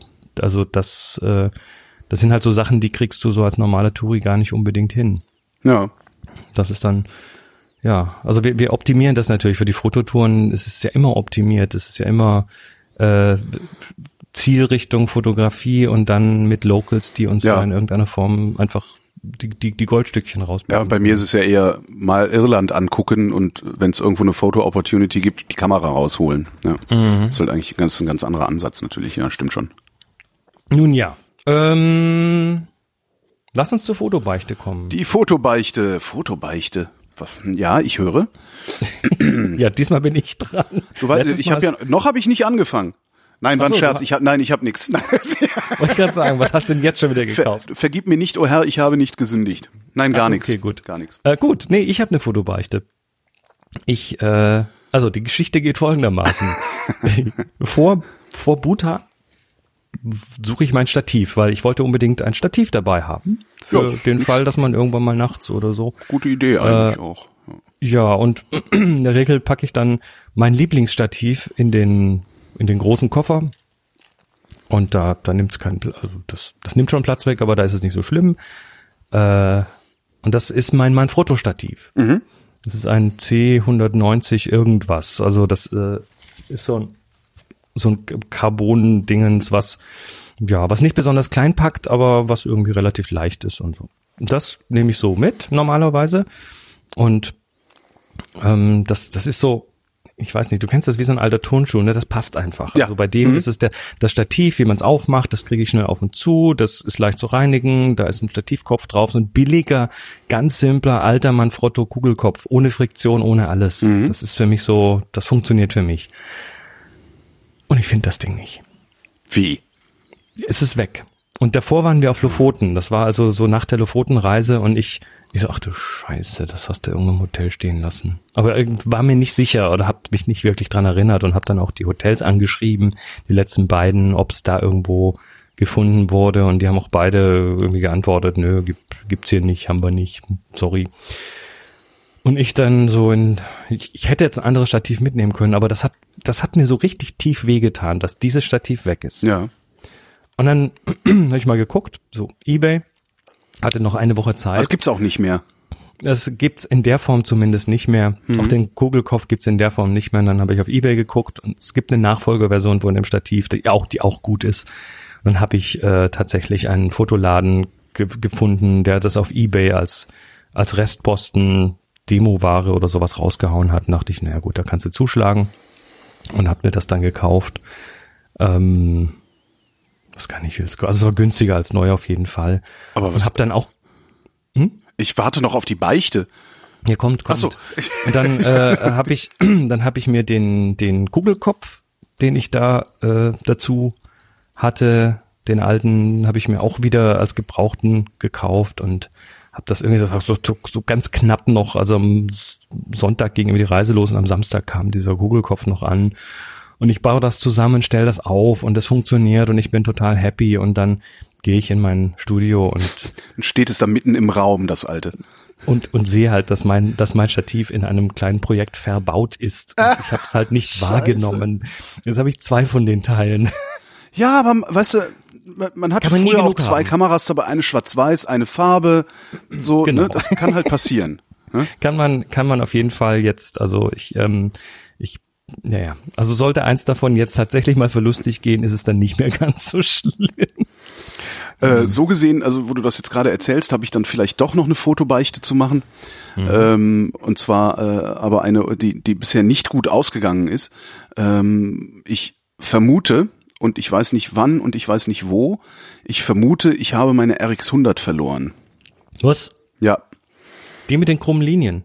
Die mit den krummen Linien, ähm, die hatte ich mir ja nochmal, also die, ich hatte die jetzt, die erste Generation RX100 hatte ich ja, da hatten wir uns kennengelernt, da, mit der war ich was unzufrieden, weil ich so viel Wert auf die Wasserwaage gelegt habe, die im Display ist, ähm, aber äh, ich, warte mal, ich muss gucken, ob ich das nochmal zusammenkriege. Also die, die, Wasserwaage im Display war mir sehr wichtig, äh, vor allen Dingen der Horizont, also nicht nicht äh, die, die die Neigung, nicht nicht nicht kippen, sondern neigen, äh, war mir sehr wichtig. Das Problem ist aber, wenn ich ich bin, ich werde halt alterssichtig und wenn ich das Display so vor meine Augen halte, äh, so, so hinhalte, dass ich mit aufgesetzter Brille erkennen kann, was auf dem Display ist, ist das Display so weit weg, dass ich den Wasserwagenbalken nicht mehr richtig sehe.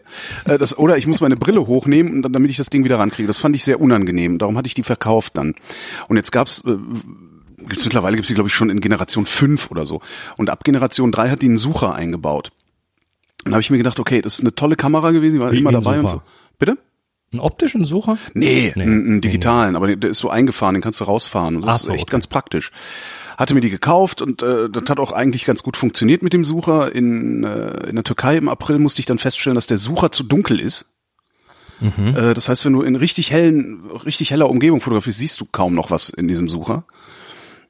Nee, dann ist er nicht zu dunkel, dann ist der, was ist denn der dann? Naja, du siehst halt kaum noch was in diesem Sucher. Also das, der Ja, ist das nicht, nicht wirklich dunkel. gut. Ähm, so, und habe aber trotzdem gedacht, na gut, gehst du halt irgendwie, gehst du damit jetzt um. Also das kriegst du hin, weil jetzt hast du sie bezahlt, war auch gar nicht so teuer. Also teuer, aber nicht so teuer. Und hab die halt eigentlich immer in der Tasche gehabt.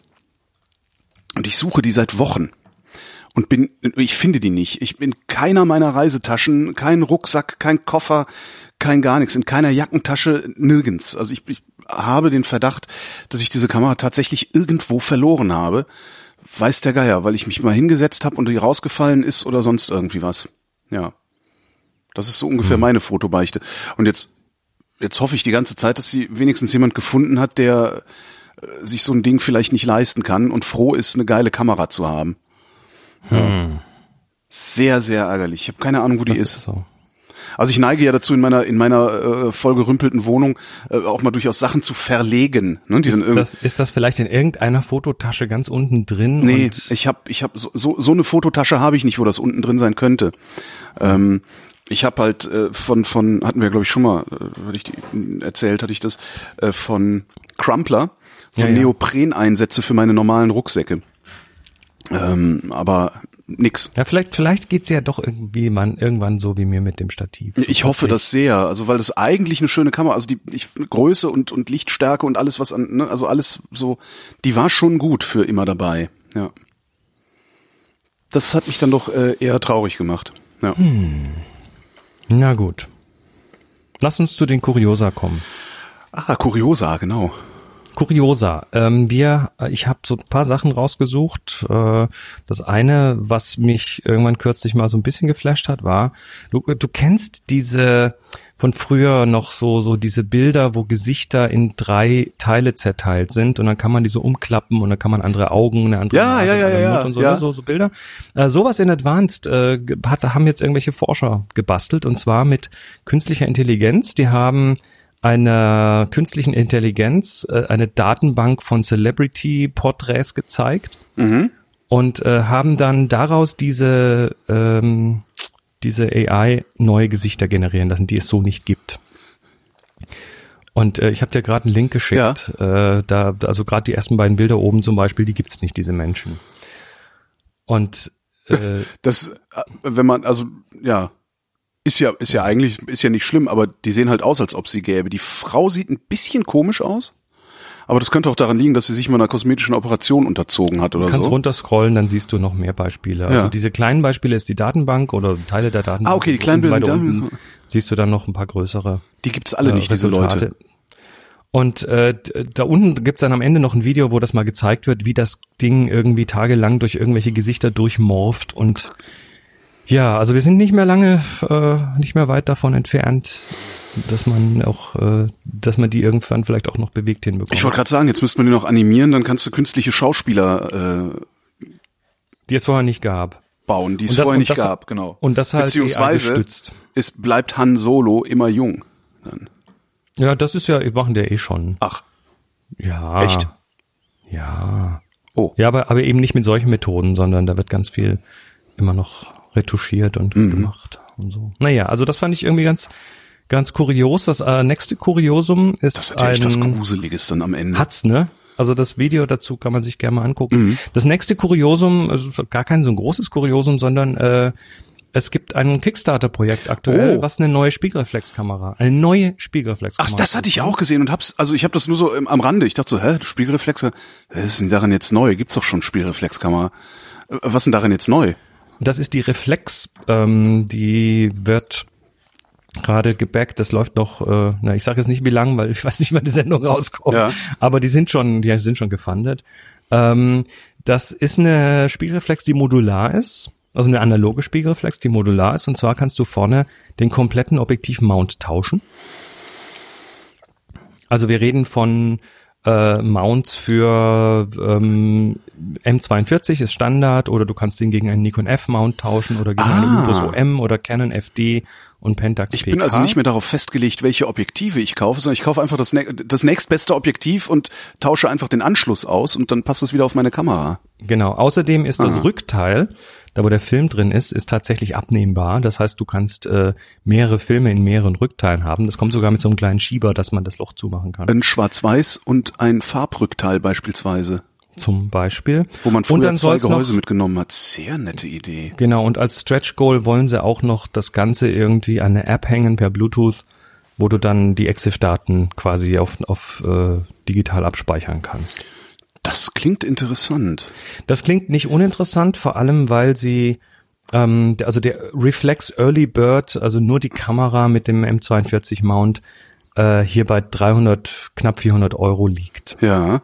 Das ist also jetzt die die, Ris die Risiken sehe ich natürlich jetzt äh, in irgendeiner Form beim Engineering, weil weil die nicht sich anhören, als ob sie ein erfahrener Kamerahersteller wären. Ja. Allerdings äh, sieht sieht das jetzt nicht ganz schlecht aus und ja. Also Was das soll die denn können? Ist da Elektronik drin? Weil wenn das eine, wenn das eine ra- vollmanuelle Kamera wird, wo Na, sollte das? trotzdem, die Feinmechanik ist natürlich immer so eine Sache. Du musst einen Ja. Verschluss drin haben, du musst einen Spiegelmechanismus drin haben. Ähm, das Ding ist Open Source. Ja. Das heißt, äh, die, die 3D Files werden dann irgendwann, glaube ich, rausgegeben. Ähm, sie hat eine, einen Blitz eingebaut und eine LED Aha. für ein Dauerlicht. Das mal schauen. Ähm, ich glaube, ansonsten äh, hat sie kein Belichtungsmesser, so viel ich weiß. Aber geht von einer Sekunde bis einer Viertausendstel angeblich. Äh, Blitzsync 1, 125. Wie früher? Ach nee, doch, doch, ein Metering. Sie hat einen äh, Lightmeter eingebaut, allerdings ist er nicht gekoppelt mit der Kamera, sondern du hast dann wahrscheinlich so eine, mhm. so eine Waage äh, im, im Sucher, wo du dann halt so lange an den Reicht ja auch. Ja. Sachen drehst, bis das in der Mitte ist oder so. Tja, Interessante Idee. Würdest du es kaufen? Also würdest du es fanden? aktuell glaube ich, würde ich mir eher so eine Nikon FE eine gebrauchte holen oder sowas. Mhm. Ähm, wobei ist schon spannend, weil sie eben diese Modularität hat, also Rückteil austauschbar mit anderem Film und der Mount ist austauschbar. Das habe ich in der Form zumindest im Analogen noch nicht gesehen. Also das ist vom Konzept her ganz interessant. Ähm, ja, aber, aber, ich, aber du ich, bist ich nicht hab- dabei. Ich bin nicht dabei. Es hat aber jetzt für mich wenig Alarmglocken, sage ich mal. Bei Kickstarter bin ich immer etwas vorsichtig. Da kommen wir auch gleich noch dazu. Ähm, aber das hat für mich relativ wenig Alarmglocken. Und ich sag mal, wenn man sich auf die Early Bird super schnell drauf wirft, dann kommt man mit 400 Euro ja noch an der Ecke raus, wo man, wo man glaube ich, naja, wo es nicht so gefährlich ist. Also 1500 würde ich dafür auf keinen Fall bieten. Mhm. Und da kommen wir zum nächsten Ding. Und zwar ähm, gibt es eine weitere Kamera, die jetzt äh, angeblich neu rauskommt. Das ist die IHG Elba Flex 35 mm Spiegelreflex. IHG ist doch eine uralte Firma. Das ist eine? Ostfirma. Ja. Das ist eine Ostfirma. Und die Elbaflex ist eine alte Marke von denen und die äh, soll neu geboren werden mit einem Nikon F-Mount. Also ein Mount für Nikon-Objektive.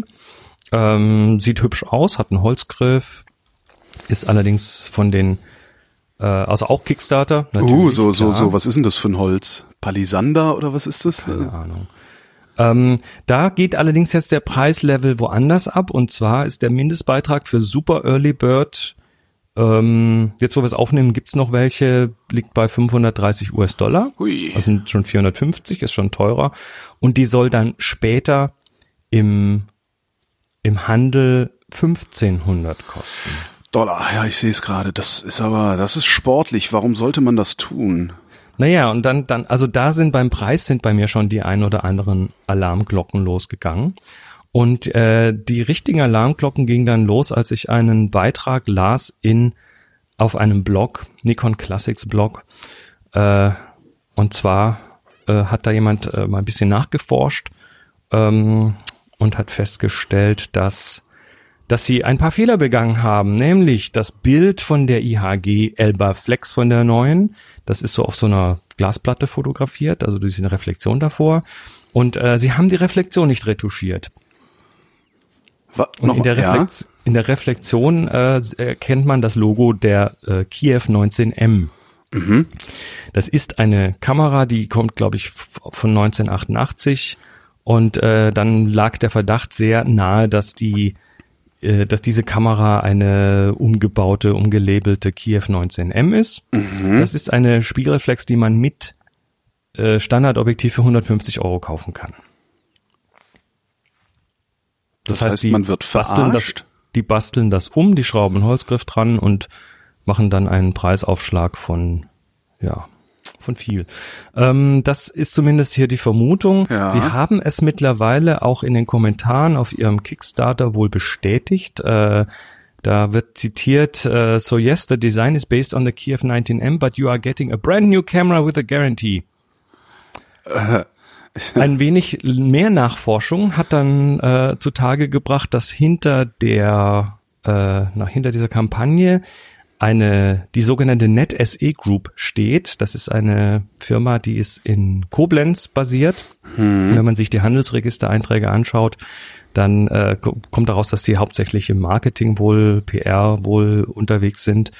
Ähm, die haben ähm, die die Trademarks für CP Görz, IHG, Meyer Optik, Biota, Lidit, Makroplasmat, Nocturnus, Oreston, Primagon, Telemego und so weiter. Emil Busch AG, Rathenau, An Anastigmat. Mhm. Die haben sich eine ganze Menge äh, alte Marken Markennamen geholt. Ja.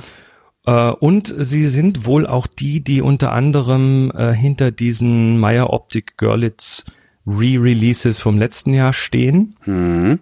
Und äh, die, die Vermutung liegt nahe, dass sie sich, oder ich glaube, das hat auch jemand schon rausgefunden, dass sie sich da äh, chinesische, russische Objektive gekauft haben, umgelabelt haben auf Meyer Optik Görlitz. Äh, ja, das heißt, es ist so eine, das, die Sache scheint sehr, sehr fishy zu sein. Und sagt mir zumindest sehr deutlich, dass man wieder mal, dass man bei diesen Kickstarter-Geschichten einfach, dass, äh, dass man wachsam bleiben muss. Ja, aber hallo. Aber hallo. Wobei das aber auch, ich, die werden sich wahrscheinlich auch gedacht haben, es gibt so viel Bescheuerte, die einfach nur so ein Ding haben wollen, weil es 1500 Dollar kosten soll. Ja, oder weil es einen Holzgriff hat oder, oder weil genau. es in irgendeiner Form an das irgendwelche ja Kindheitserinnerungen äh, erinnert und so weiter. Also es ist so ein, also es ist Vorsicht geboten, da werde ich auf jeden Fall keinen Cent einwerfen, mhm. weil ich da ein bisschen skeptisch bin. Da gibt's auch noch mal diesen äh, diesen zweiten Beitrag. Ich, ich hoffe, dass noch mal ein, zwei weitere Quellen dazu kommen, weil im Moment gibt's nur diese eine Quelle dafür. Aber sie haben es zumindest in den Kommentaren ja selber zugegeben, dass es eine M19 ist von Kiew. Ähm, eine nagelneue. Eine nagelneue, die man für circa 150 Euro kaufen kann. Ähm, ja, das, äh, also die haben eben zum Beispiel auch diese China-Connection da mit Meyer Görlitz-Geschichten gemacht, ähm, wo die Objektive, die da verkauft werden, quasi bis aufs Haar genau äh, oder sehr, sehr genau ähneln irgendwelchen Songyi Optics aus der Volksrepublik China. Es ist, das ist echt. Ich, es ist schade, aber das, das ist so. Ähm, dieses, äh, äh, wer war denn das noch? Ja, sowas wie Grundig. Da gibt's ja auch so ein Problem. Also früher waren Grundig praktisch die besten HiFi- und Fernsehgeräte, ja. die du dir in die Wohnung stellen konntest. Und eine ganze Generation, inklusive meiner, also ich habe das noch mitgekriegt, dass Grundig eine deutsche Firma war, unglaublich gute Produkte hatte. Ähm, jetzt gibt's auf einmal wieder Grundig, seit ein paar Jahren schon. Ähm, und es gibt alle möglichen Produkte von denen. Und gerade meine und vor allen Dingen die Generation davor, also meine Eltern, denen ist zum Beispiel gar nicht klar, dass Grundig keine deutsche Firma mehr ist und Grundig gar nichts mehr mit den Qualitätsmaßstäben zu tun hat, die ja. sie gewohnt waren. Ähm, und zwar Kaufen, Grundig, weil der Name da drauf steht. Genau, ja. und zwar hat irgendwie eine türkische Firma, glaube ich, einfach nur den Markennamen gekauft und verkauft jetzt China-Ware, äh, billige, schlechte China-Ware unter dem Markennamen Grundig in der Hoffnung, dass die Leute blöd genug sind, äh, das zu kaufen und sie tun's. Ja, und das machen sie genau einmal und dann aber damit ist das Geld schon ausgegeben. Genau, damit ist das Geld ausgegeben und das reicht ja, das, das lohnt sich ja. Weißt du, wenn alle, die früher mal Grundig hatten, jetzt auch noch ein einziges Mal ein Grundig-Gerät kaufen, da haben die sich schon dumm und dusselig verdient. Ähm, das, das siehst du ja heute überall. Also zum Beispiel Polaroid ist ja auch so eine Geschichte, die ja. äh, dann irgendein Investor hat die Marke Polaroid gekauft, aber eben nur die Marke. Mhm. Äh, deshalb hat ja damals dann das Impossible Project, die haben ja dann quasi die letzte Polaroid-Fabrik in Europa gekauft und haben dann angefangen, ihre Impossible-Filme zu machen, nach dem äh, Bild von Polaroid oder nach dem, nach dem Schema von Polaroid, damit das in den Kameras funktioniert. Währenddessen hat der Markeninhaber eine Menge an sehr fragwürdigen Digitalprodukten unter der Marke Polaroid rausgehauen. Mhm. Ähm, jetzt ist es ja mittlerweile so, dass Polaroid, äh, also die, der, der, die, die, die Dachmarke oder die Dachfirma, die drüber steht, hat ja dann auch äh, Impossible gekauft. Und jetzt wird Impossible Film wieder unter der Marke Polaroid vertrieben. Also man verliert dann ja auch den Überblick. Natürlich, und das ist ja bei ganz vielen Sachen so. Also ja. die Marken sind einfach heute ein, ein Werbemittel. Ja. Im Prinzip. Sehr schade drum eigentlich. Eigentlich müsste man mal sowas machen wie eine Liste äh, der Marken, die noch Marken sind, also auf die man sich verlassen kann. Das wäre mal ganz praktisch. Das Wobei das heißt ja erstmal auch nichts. Also wenn die Marke vor 35 Jahren gut war, dann muss sie heute nicht automatisch immer noch gut sein. Selbst wenn es unter gleicher, gleicher Ownership geblieben ist. Ja. Nur noch bei Familienunternehmen kaufen. So. Wir sind durch die Kuriosa. Wir schauen uns jetzt mal noch ein paar Fragen an. Äh, die Fragenliste. Wo ist die Fragenliste? Fragen. Nicht blöd, da ist sie. Wir haben kaum noch Fragen. Wir haben nur noch drei Fragen. Das ist ja furchtbar. dann da muss, liefert. muss man, ja, liefert mal Hörerschaft. Das ist, ist euer Job. Nee, euer Job ist hören. Aber liefert Rind- trotzdem. Vrind, Vrind, ja, wir wollen hier nicht so viel arbeiten müssen. Genau, das ist ja bitte. furchtbar.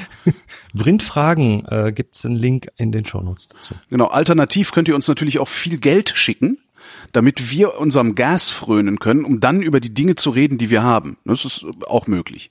Da bin ich sofort dabei. Ne? Also das muss, muss man ja auch mal sagen. Also ihr müsst nicht unbedingt Fragen schicken, also es reichen, es gehen auch super gut äh, diskrete Umschläge äh, an äh, tote Briefkästen, diskrete Umschläge an tote Briefkästen. Ein gewisser Trolli schreibt, was ist eigentlich diese Lichtstärke von Objektiven immer, von der ihr immer sprecht? Hat die nur mit der Offenblende zu tun oder machen zum Beispiel Kit-Objektive da noch was anderes falsch? falsch? Falls ja, wie ergibt dann Holgis Aussage Sinn, für Streetfotografie ein lichtstarkes Objektiv mit möglichst geschlossener Blende, weil große Tiefenschärfe zu nehmen? Kann ich dann nicht auch ein schlechteres Objektiv nehmen, wenn ich die Blende sowieso zumache? Also, ähm, also Lichtstärke ist tatsächlich erstmal das, ja, die Offenblende Die des Offenblende. Objektivs. Also wenn da äh, 50 1.8 draufsteht, dann hast du eben Blende 1.8 als weitest offene Blende. Ich kann mich auch ehrlich gesagt nicht dran erinnern, gesagt Ja, zu haben, dass ich bei nicht. zur Blende Den- nicht starkes Objektiv muss irgendein Also Schärfentiefe ist natürlich sinnvoll bei bei Street, Street, ja, ist äh, clever. Aber die die muss ja nicht unendlich sein. Also folgendes, also Lichtstärke, ne, gro große Blende, ähm, viel Lichtstärke und da ist das Kit-Objektiv genauso. Also wenn das Kit-Objektiv irgendwie bei 3,5 anfängt, dann ist das halt die Lichtstärke des Objektivs. Wobei du da natürlich Probleme hast, äh, dass die beim Zoomen meistens dann eben noch schlechter werden. Das heißt, du hast, du hast quasi, äh, wenn du reinzoomst, äh, also in den Telebereich gehst, hast du dann plötzlich noch weniger Lichtstärke, bräuchtest aber eigentlich noch ein bisschen mehr. Äh, deshalb sind für mich immer so Objektive ganz super, die durchgängig die gleiche Offenblende haben. Ja, Und äh, dann ist es alles berechenbarer und Festbrennweiten sind da üblicherweise für mich das Mittel der Wahl, weil die auch für relativ wenig Geld ähm, relativ viel Licht reinlassen. Jetzt äh, ist aber das Problem, ähm, dass viele Objektive we weit offen halt nicht wirklich gut performen. Also da Vignettierung, Unschärfen an den Ecken und so weiter. Und wer da Pixel piepen möchte, da, der, dem, dem könne, kann das möglicherweise ein bisschen, äh, ja, ein bisschen störend auffallen. Und was macht man dann? Das äh, ist eigentlich schon immer so, man blendet ein bisschen ab. Also man macht die Blende ein bisschen zu und oft reicht da schon eine Blendenstufe oder zwei und dann äh, performt das Objektiv besser. Dann wird die Vignettierung weniger, dann geht die, gehen die Randunschärfen weg und so weiter. Und das, das Schöne bei, bei lichtstarken Objektiven ist, dass du, um diese, diese technische Qualität der Bilder zu erhöhen, dann äh, zwar auch abblenden musst in der Regel, aber dann bist du trotzdem noch relativ weit offen. Also wenn du mit dem Objektiv bei F4 anfängst, was halt nicht größer als Blende 4 kann, äh, dann bist du halt irgendwie bei Blende 8, bis es ordentlich performt. Und bei einem 1.8er bist du halt bei Blende 4, wenn es ordentlich performt. Verstehe, aber das hat ja dann doch immer noch nichts mit Street zu tun, oder? Weil Nee, und, und jetzt, und jetzt ist natürlich die Frage, wie weit schließt du die Blende für, für so eine Street-Geschichte? Da gibt's keine Regel, aber wenn du sagst, ich will mit Vorfokussierung und also so Schärfefalle, ich will, dass von ähm, 50 Zentimeter bis drei Meter alles scharf ist, äh, dann kannst du dir das ja errechnen. Das ist in der Regel Ja. selten eine geschlossene Blende, sondern das ist halt dann irgendwo mittendrin oft. Ähm, aber, aber, aber lichtstarkes Objektiv, wenn es dir nur um die technischen Geschichten geht, dann ist es schon auch sinnvoll, ein lichtstarkes Objektiv zu haben, weil du da zur Not offen fotografieren Ja. kannst, also viel Licht reinlassen kannst oder dann, äh, um zumindest die Objektivwarzen äh, Warzen auszuheilen, dann zumindest mit wenig Abblenden äh, zu einem guten Ergebnis. Ja, wenn du aber sowieso sagst, ich äh, gehe, weiß ich nicht, ich renne jetzt hier mit einer Elfer Blende durch die Gegend oder sowas, äh, schraubst ein bisschen am ein ISO hoch, dann ist das auch bei bewölktem Himmel immer noch genug. Ja. Äh, da kannst du auch das Kit-Objektiv nehmen, das auf der Kamera drauf war. genau. Das Und ist dann egal. Also da kannst Übrigens du was, das, das rate günstige ich, nehmen. rate ich eh nicht zu möglichst geschlossener Blende, also hier Blende 22 und so weiter, Mhm. weil die meisten Objektive dann anfangen, wieder schlechter zu werden. Da hast du dann so Brechungseffekte an den Blendenlamellen, die dann das, die Bildqualität verschlechtern. Es gibt so einen Sweet Spot, äh, also weit offen ist die Bildqualität nicht optimal, wobei, ne, das ist alles extrem relativ und mir ist das mittlerweile eigentlich ziemlich wurscht, aber wen das interessiert, äh, die Bildqualität wird halt irgendwie besser, je weiter man die Blende zumacht und dann irgendwann kommen diese Brechungseffekte und die die machen das dann wieder schlechter. Da hast du irgendwo zwischendrin meistens so im mittleren Bereich Blende, Blende 8 bis 11 irgendwo äh, hast du in der Regel so einen Sweet Spot, an dem das quasi optimal Also ist. kleiner als 11 würdest du auf keinen Fall machen. Kann man so Doch, wenn festhalten. es sein, doch, wenn es Okay. sein muss schon. Also wenn, wenn ich jetzt eine Schärfentiefe brauche, die halt doch viel tiefer ist und ich habe keine andere Möglichkeit, dann muss ich das so machen. Oder ich möchte eine, eine, eine so, ein- so ein Starburst machen. Ich möchte so eine, so eine Punkt, punktförmige Lichtquelle Okay, ja. so in so einen Stern verwandeln. Ja. Das kriegt, da brauchst du halt eine relativ kleine Blende dafür. ja, ja. Da Aber wir waren ja- wir waren ja bei- Blende wir- 22. Wir waren ja bei Straßenfotografie. Also Genau, da brauchst du dafür kleiner als 11 ist da wirklich auch Quatsch. Ja, ja. Meistens ist das Quatsch, genau. ja. ja. Und Trolli hat noch eine Frage. Themenwunsch. Pardon. Makrofotografie. Bisher wurde die ja meiner Erinnerung äh, nur thematisch angeschnitten. Warum geht Makro nicht mit normalen Objektiven? Beziehungsweise was macht der Makromodus mancher Objektive? Sind diese Vorschaltlinsen brauchbar oder will ich doch lieber ein separates Objektiv haben? Tipps, Tricks, Anmerkungen bitte. Falls relevant, ich habe Holgis alte Olympus OMD EM10 mit den ihm bekannten Objektiven. Ach, Ah. schön. Der, der Käufer. Der ist das. Und total oft denke ich, ach Mensch, die hättest du eigentlich doch noch mal gerne in der Hand. das ist ganz witzig. Du pass auf, der, der verkauft dir wieder zurück.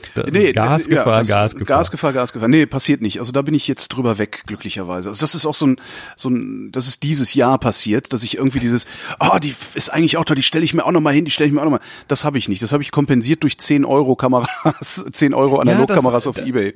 Das hatte ich ja auch schon Sehr mal heilsam. erwähnt. Äh, dieses, dieses Gas, das ist, es ist heilsam, wenn du einfach, ja, wenn, wenn du es einfach mal ausgelebt hast eine Ja, Zeit lang. genau. Für mich ist dann irgendwann gut gewesen, ja. Ja, so Makro, Ähm, Makro ist auch sowas, da kannst du jetzt, kannst du mir jetzt sehr viel erzählen. Ich habe nicht die leiseste Ahnung. Also das würde mich auch mal interessieren. Ja, das ist aber gar nicht so komplex. Also Makro geht mit normalen Objektiven oft deshalb nicht, weil man nicht nah genug ran kann. Ja. Gibt's einen Mindestfokussierabstand und der ist halt bei manchen Objektiven bei 30 Zentimeter oder sowas. Und äh, stell dir vor, man könnte näher ran, dann würde natürlich auch alles größer abgebildet werden. Ähm, echtes Makro, rede, bei echtem Makro redet man von einer 1 zu 1 oder größer Abbildung. Also das, was vor der Kamera ein Zentimeter groß ist, ist auf dem Sensor oder auf dem Film ein Zentimeter groß. Ähm, das heißt, viele werfen den Begriff Makro um sich und meinen es gar nicht ernst, sondern sagen halt, man kann besonders nah ran und es ist dann so makroartig, aber das wird heute sehr, sehr verwaschen verwendet. So, und jetzt äh, sind Makroobjektive, also Objektive, die einen Makromodus haben, kann man ja bei manchen so anschalten, Ja. äh, sind dann in der Lage, den Mindestfokussierabstand zu verkleinern. Das heißt, man kann näher ran. Warum tun die das nicht immer? Also warum ist das? Weil, ja, ja, weil, weil die Objektive ähm, werden für gewisse Anwendungsfälle optimiert. Das heißt, du kannst ein Objektiv, was ein super Teleobjektiv hast, äh, ist, äh, kann dann vielleicht Makro, wenn man so einen Modus hat, aber der ist dann halt nicht ganz so optimal von der Bildqualität her. Das heißt, Objektive werden oft für bestimmte Brennweitenbereiche optimiert. Deshalb sind auch Festbrennweiten meistens besser als äh, Zooms, weil die eben nur auf eine Brennweite optimiert werden müssen. Und das, das merkst du zum Beispiel bei Großformat. Beim Großformat, da, nee, lass mal einen Schritt zurück. Also Ma Makro. A, es gibt äh, die Möglichkeit, eine Vorsatzlinse davor zu packen. Das heißt, es ist nur so, so, ähm, wie heißen die denn? Nahlinsen heißen die. So eine Nahlinse davor zu packen. Das ist dann quasi eine Lupe, die man vorne drauf auf das Filtergewinde drauf macht und damit kriegst du eine Vergrößerung und möglicherweise auch eine, eine, eine, Verkürzung des Mindestabstands. Kannst damit also Makro machen und also Makro im Sinn, im weitesten Sinne von größer. Ähm, das ist die eine Möglichkeit. Äh, Das andere ist ein spezielles Makroobjektiv, das dann besonders optimiert ist für diesen nahen Anwendungsfall. Oder du hast einen Zwischenring. Und dieser Zwischenring, der vergrößert den Abstand zwischen Objektiv und Kamera. Also im billigsten Fall ist das tatsächlich ein Ring, der halt dann nur passiv ist und nicht die Elektronik für den Autofokus mit durchschleift. Äh, gibt's aber auch mit, mit Elektronik und so weiter. Und dieser Zwischenring, durch die Erhöhung des Abstandes zwischen Objektiv und Kamera, wird der Mindestfokusabstand kleiner. Und damit kannst du also auch ein bestehendes Objektiv so in, in Richtung Makro schubsen. Und das ist das Schöne beim Großformat, weil da hast du diesen zwischen, zwischen Objektiv und Film hast du einen Balken. Und diesen Balken äh, benutzt du, um scharf zu stellen, aber auch um den Abstand zwischen äh, Film und Objektiv zu vergrößern, also quasi ein flexibler Zwischenring. Und damit kannst du aus fast jedem Großformatobjektiv eben auch ein Makroobjektiv machen, indem du einfach den Abstand größer machst, dann kannst du näher rangehen. Mhm. Oder du hast ein Makroobjektiv. Das ist natürlich also das ne, hatten wir schon. Also Makroobjektiv, Vorsatzlinse beziehungsweise Nahlinse oder Zwischenring. Das sind die Möglichkeiten. Am besten ist tatsächlich das Makroobjektiv. Das ist nämlich für diese kurzen Abstände gerechnet und ist damit optimiert auf die gute Bildqualität dort. Ähm, wenn, wenn Nahlinse, also ich habe in der Regel so eine Nahlinse im Gepäck, nur für den Fall, dass ich doch mal irgendwo ein im, im, im, im butanesischen Hinterwald ein, ein Moos fotografieren möchte aus der Nähe oder so. Mhm. Ähm, ich würde sagen, Zwischenring und, und Vor- äh, und Nahlinse geben sich da nicht wirklich viel.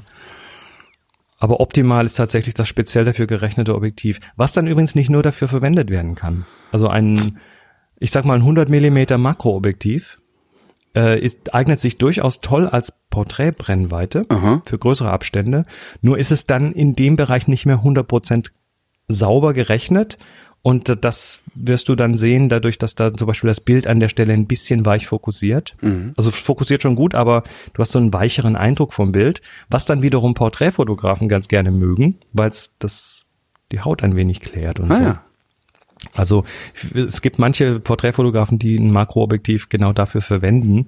Also nicht um die Hautporen aus der Nähe zu fotografieren, sondern um ganz normal Porträts zu fotografieren. Ja, Zwischenringe sind die kostengünstigste Variante, ne? wenn du passive nimmst, ja. Ja. Wie gesagt, wenn du wenn du weiterhin deinen Autofokus und so haben willst, dann ist es äh, ist es wahrscheinlich ein bisschen teurer, weil die halt dann irgendwie Elektronik noch durchschleifen müssen. Wobei im Makro oftmals der Anwendungsfall ist, also stell dir vor, du hast so ein kleines Käferchen auf dem Tisch und das willst du fotografieren ähm, oder irgendwie, was eine kleine Lego-Figur oder so, dann ist das mit dem Autofokus schwierig, weil du hast da so wenig Schärfentiefe, dass Ja. du, selbst wenn du autofokussierst, du bewegst dich, du atmest und dann bist du schon wieder aus der Schärfe raus. Hm. Was da Makrofotografen gerne verwenden für Sachen, die stationär sind und die sich nicht bewegen, äh, sind dann sogenannte Makroschlitten. Da kommt die auf den auf das Stativ kommt ein so ein, so ein, so ein verschiebbarer Schlitten. Ja. Auf den Schlitten kommt die Kamera und dann hast du so ein Rädchen, wo du dann die Kamera nach vorne und zurück schiebst. Die ganze Kamera mit Objektiv und damit quasi dann die Schärfe einstellst. Ah, okay, verstehe. Ja. Mhm. Und, und da werden dann damit, das gibt's auch noch in elektrisch und dann kannst du auch noch so Fokus-Stacking machen, also so ein Viertelmillimeterweise die Kamera verschieben und Foto machen und das hinterher zusammenrechnen zu lassen, damit du mehr Schärfe durchgängig im Bild hast. Das wäre so, so eine der Arten, wie man das machen Hm. kann. Ich mach, ich mach gern Makro aus der Hand. Also 100 Millimeter Makro äh, vergrößert ganz gut, ohne dass es gleich auf einen halben Zentimeter ran muss. Das ist das Problem, wenn du ganz nah rangehst, dass du dir natürlich auch gerne selber Licht abschattest. Ja. Und wenn du jetzt irgendwelche Insekten fotografieren willst auf dem Busch draußen, die gerade, was weiß ich, irgendwelche Bienen, die gerade in irgendwelche Blüten kriechen und du gehst auf die auf einen halben Zentimeter ran, dann hauen die ab. Genau. Und bei so einem 100 Millimeter Makro hast du, hast du schon noch so 20, 30 Zentimeter Abstand und Mhm. dann ist die, bist du möglicherweise noch aus deren, ich sag mal, aus deren Fluchtdistanz raus. Jetzt habe ich wieder was wieder, wieder was gelernt. Das ist doch echt faszinierend. Das hört auch nicht auf, du. Ja. äh, letzte Frage ist keine Frage, sondern eine Ereigniskarte von Caligule. Für den Rest der Folge dürft ihr das Wort Kamera nicht mehr verwenden und müsst stattdessen Laser sagen. Ich finde das gefährlich. Wenn wir das jetzt einreißen lassen, dann werden uns alle Das- zukünftigen Sendungen torpediert. Das ist statt, st- das ist, das ist so äh, ein bisschen so der Pension Schöller-Effekt. Ich weiß nicht, ob du Pension Schöller kennst. Äh, so ein bisschen, ja. Das ist äh, ein Theaterstück, schon 100 Jahre alt oder irgendwie sowas. Äh, Ein sehr, sehr schönes, sehr, sehr witziges Theaterstück. Sollte man sich unbedingt angucken, wenn man es mal irgendwo sieht. Ähm, ich habe das hier in Berlin mehrfach gesehen. Ähm, und zwar eine Komödie am Kurfürstendamm. Äh, nicht zuletzt, weil da der äh, wundervolle, wie heißt der mit Vornamen? Ich weiß gar nicht, der Glatzeder. war, war, das, war das nicht auch mal im Fernsehen? Mit Sicherheit, ja, ja, das gibt's auch im Fernsehen. Es gibt mehrfach, also es gibt eine Milovic-Variante davon. Es gibt, ich glaube, zwei richtige Fernsehfilme. Und der bessere dieser beiden Fernsehfilme ist eine Schwarz-Weiß-Produktion, in der Boy Gobert eine der Hauptrollen spielt. Und diese Figur, die Boy Gobert spielt, ist äh, der, ja, mehr oder weniger missratene Sohn des Pensionsbesitzers, der unbedingt Schauspieler sein will, Schauspieler werden will und äh, aber das äh, L nicht aussprechen kann, aus dem Buchstaben L kann er nicht sprechen, was dann dazu führt, dass er halt mit Nachnamen Schönner heißt statt Schöller. Und das zieht sich halt durch dieses ganze Stück und diesen ganzen Film und der ist äh, festgemauert in der Erden steht die Form aus Nehm gebrannt. Ja, so. Und diese ganze, diese, aber, aber mein, aber mein Onkel lässt mich nicht Schauspieler werden. Ähm, aber ich gebe nicht auf. Ich übe und, und, und zum Üben da stecke bist du ich mir, stecke ich mir Z- äh, Kiesensteine in den Mund. Und wenn das nicht hilft, nehme ich Ziegensteine oder Pfnastersteine. So, weißt du, so die ganze Zeit. Und wir fanden das mal sehr, sehr lustig. So 1991 war das, das weiß ich noch, das war während des Zivildienstes, hatten wir diesen Film irgendwie geguckt und fanden das so lustig, dass wir angefangen haben, die ganze Zeit so zu sprechen. Haben also, die, also immer so zum Spaß immer mal so zwischendurch das L durch ein N ersetzt. Ähm, hat dann dazu geführt, dass wir irgendwann so gesprochen haben. Das machst du mal eine Woche lang Ja, so zum klar. Spaß. Dann redest du Bnut, so. Äh, Bnut äh, äh, äh, versteckt sich dann im Schrank und kommt auch irgendwann raus bricht zusammen und schreit, Nuft! Nuft! das ist wirklich sehr, sehr schönes Ding. Naja, Ja, das kann halt äh, passieren, also- dass wir dann nur noch von Lasern reden und, und dann wirst du verhaftet. Ja, und, äh, und wenn wir Und dann habe ich meinen wenn Laser wir- auf wenn den Hubschrauber gerichtet. Oh Gott. Wenn wir das jetzt etablieren, du dann. Dann haben wir aber keinen, sind Ja. ja, keine Sonne mehr, du in Nee, Zukunft. ich würde oder, sagen- oder wir legen diese Frage immer als allerletztes in die Sendung, dann ist auch gut. Ich würde sagen, wir ersetzen ganz einfach ähm, das Wort Kamera durch das Wort Naser. Naser, genau. Super. Nee, das machen wir nicht, weil wir nämlich arrogante Podcaster sind. Ähm, aber es ist eine sehr schöne Idee. Vielen Dank. Bitte trollt uns nicht auf diese Weise. Wir werden diesen Trollversuchen nicht nachkommen. Aber bitte schickt uns eure Fragen. Also falls ihr Fragen zur Fotografie habt, auch wenn ihr denkt, ah, das haben die bestimmt schon beantwortet. Redundanz ist nicht schlimm. Also falls ihr denkt, nee, das ist ja eine dumme Frage, schickt sie einfach. Alles, alles ist in Ordnung, alles ist erlaubt. Ähm, wir sind froh, wenn wir was haben, worüber wir reden können. Zum Beispiel über Bilder. Redundanz, das Wort hat zwei N. Du hast mich Äh, jetzt Relun, Relulanz. Nee, Relulanz. Redul, Reduldanz. Redul. ja, oh Gott, naja, da reißt was das ist ein. eine schreckliche, Nee, eine schreckliche. Folge, die wir hier aufnehmen. Genau, ja. Au, Du hast Binder, ich du hast habe, Binder mitgebracht. Die Ich habe Print Binderschau. Aber wir müssten ja dann auch das, äh, du kennst den Phönik, oder? Ja, natürlich. Ach Gott, das ist ja auch richtig der lange. Ja, ja, der, genau. Wo die Ks und die Fs ausgetauscht werden. Ja, Die, Fa die Fartockeln. ich weiß gar nicht, habe ich den gelesen? Doch, habe ich den, habe ich gelesen. Das war ja so, Also so, nur so ein kleines Büchlein war Der das. ne? Phönik, ja, kleines Büchlein, super toll. Ist Also auch der, über zehn Jahre her, dass ich da. also ein, eines, ein, ein, ein iPad, was ich hier habe, heißt Fartockel. Auch schön. Jetzt weißt du warum. Äh, ja, ich habe drei Bilder ausgesucht, wieder mal äh, von den Bildern, die seit letztem Mal neu reingekommen sind. Und das war Mhm. eine ganze Menge. Und ähm, vielleicht schau, schauen wir mal, ob du die Verbindung zwischen diesen Bildern findest, weil ich habe da tatsächlich Bilder genommen, die zumindest etwas gemeinsam haben. Ach, also das erste Bild von Daniel ist äh, drei Gestalten. Wir sehen aber eigentlich ja vier Gestalten. Also es ist ein Bild am Meer. Der Horizont äh, Stimmt, es sind fast in der fünf, Mitte. sind das nicht eher okay. fünf Gestalten? Hat die rechte Gestalt nicht noch eine kleine Gestalt vorm Bauch hängen? Ja, hat sie, also fünf Gestalten. Wir, wir sehen auf dem Foto einen Sonnenuntergang am Meer. Ähm, das, äh, ja, die, die, typische Farbgebung, die es dann da so gibt zwischen Blau und, und Gelb und diese, diese, ja, dieser Primärkontrast. Und dann äh, sind da drei, ich glaube, Mädels, die im Wasser spielen. Äh, Und ist es ist äh, eher so Watt, oder? Ist es Wasser? Ist es sieht ein bisschen aus, als wäre es im Watt.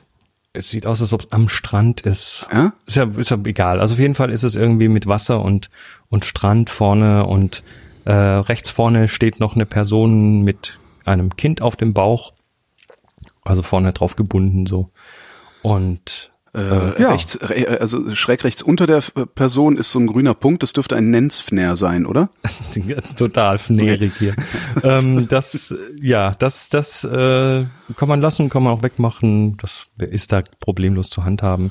Ähm, die ja, Bearbeitung ist ein bisschen poppig, bisschen knallig. Ist sie das? Ist das Äh. nicht? Sieht das nicht vielleicht einfach so aus?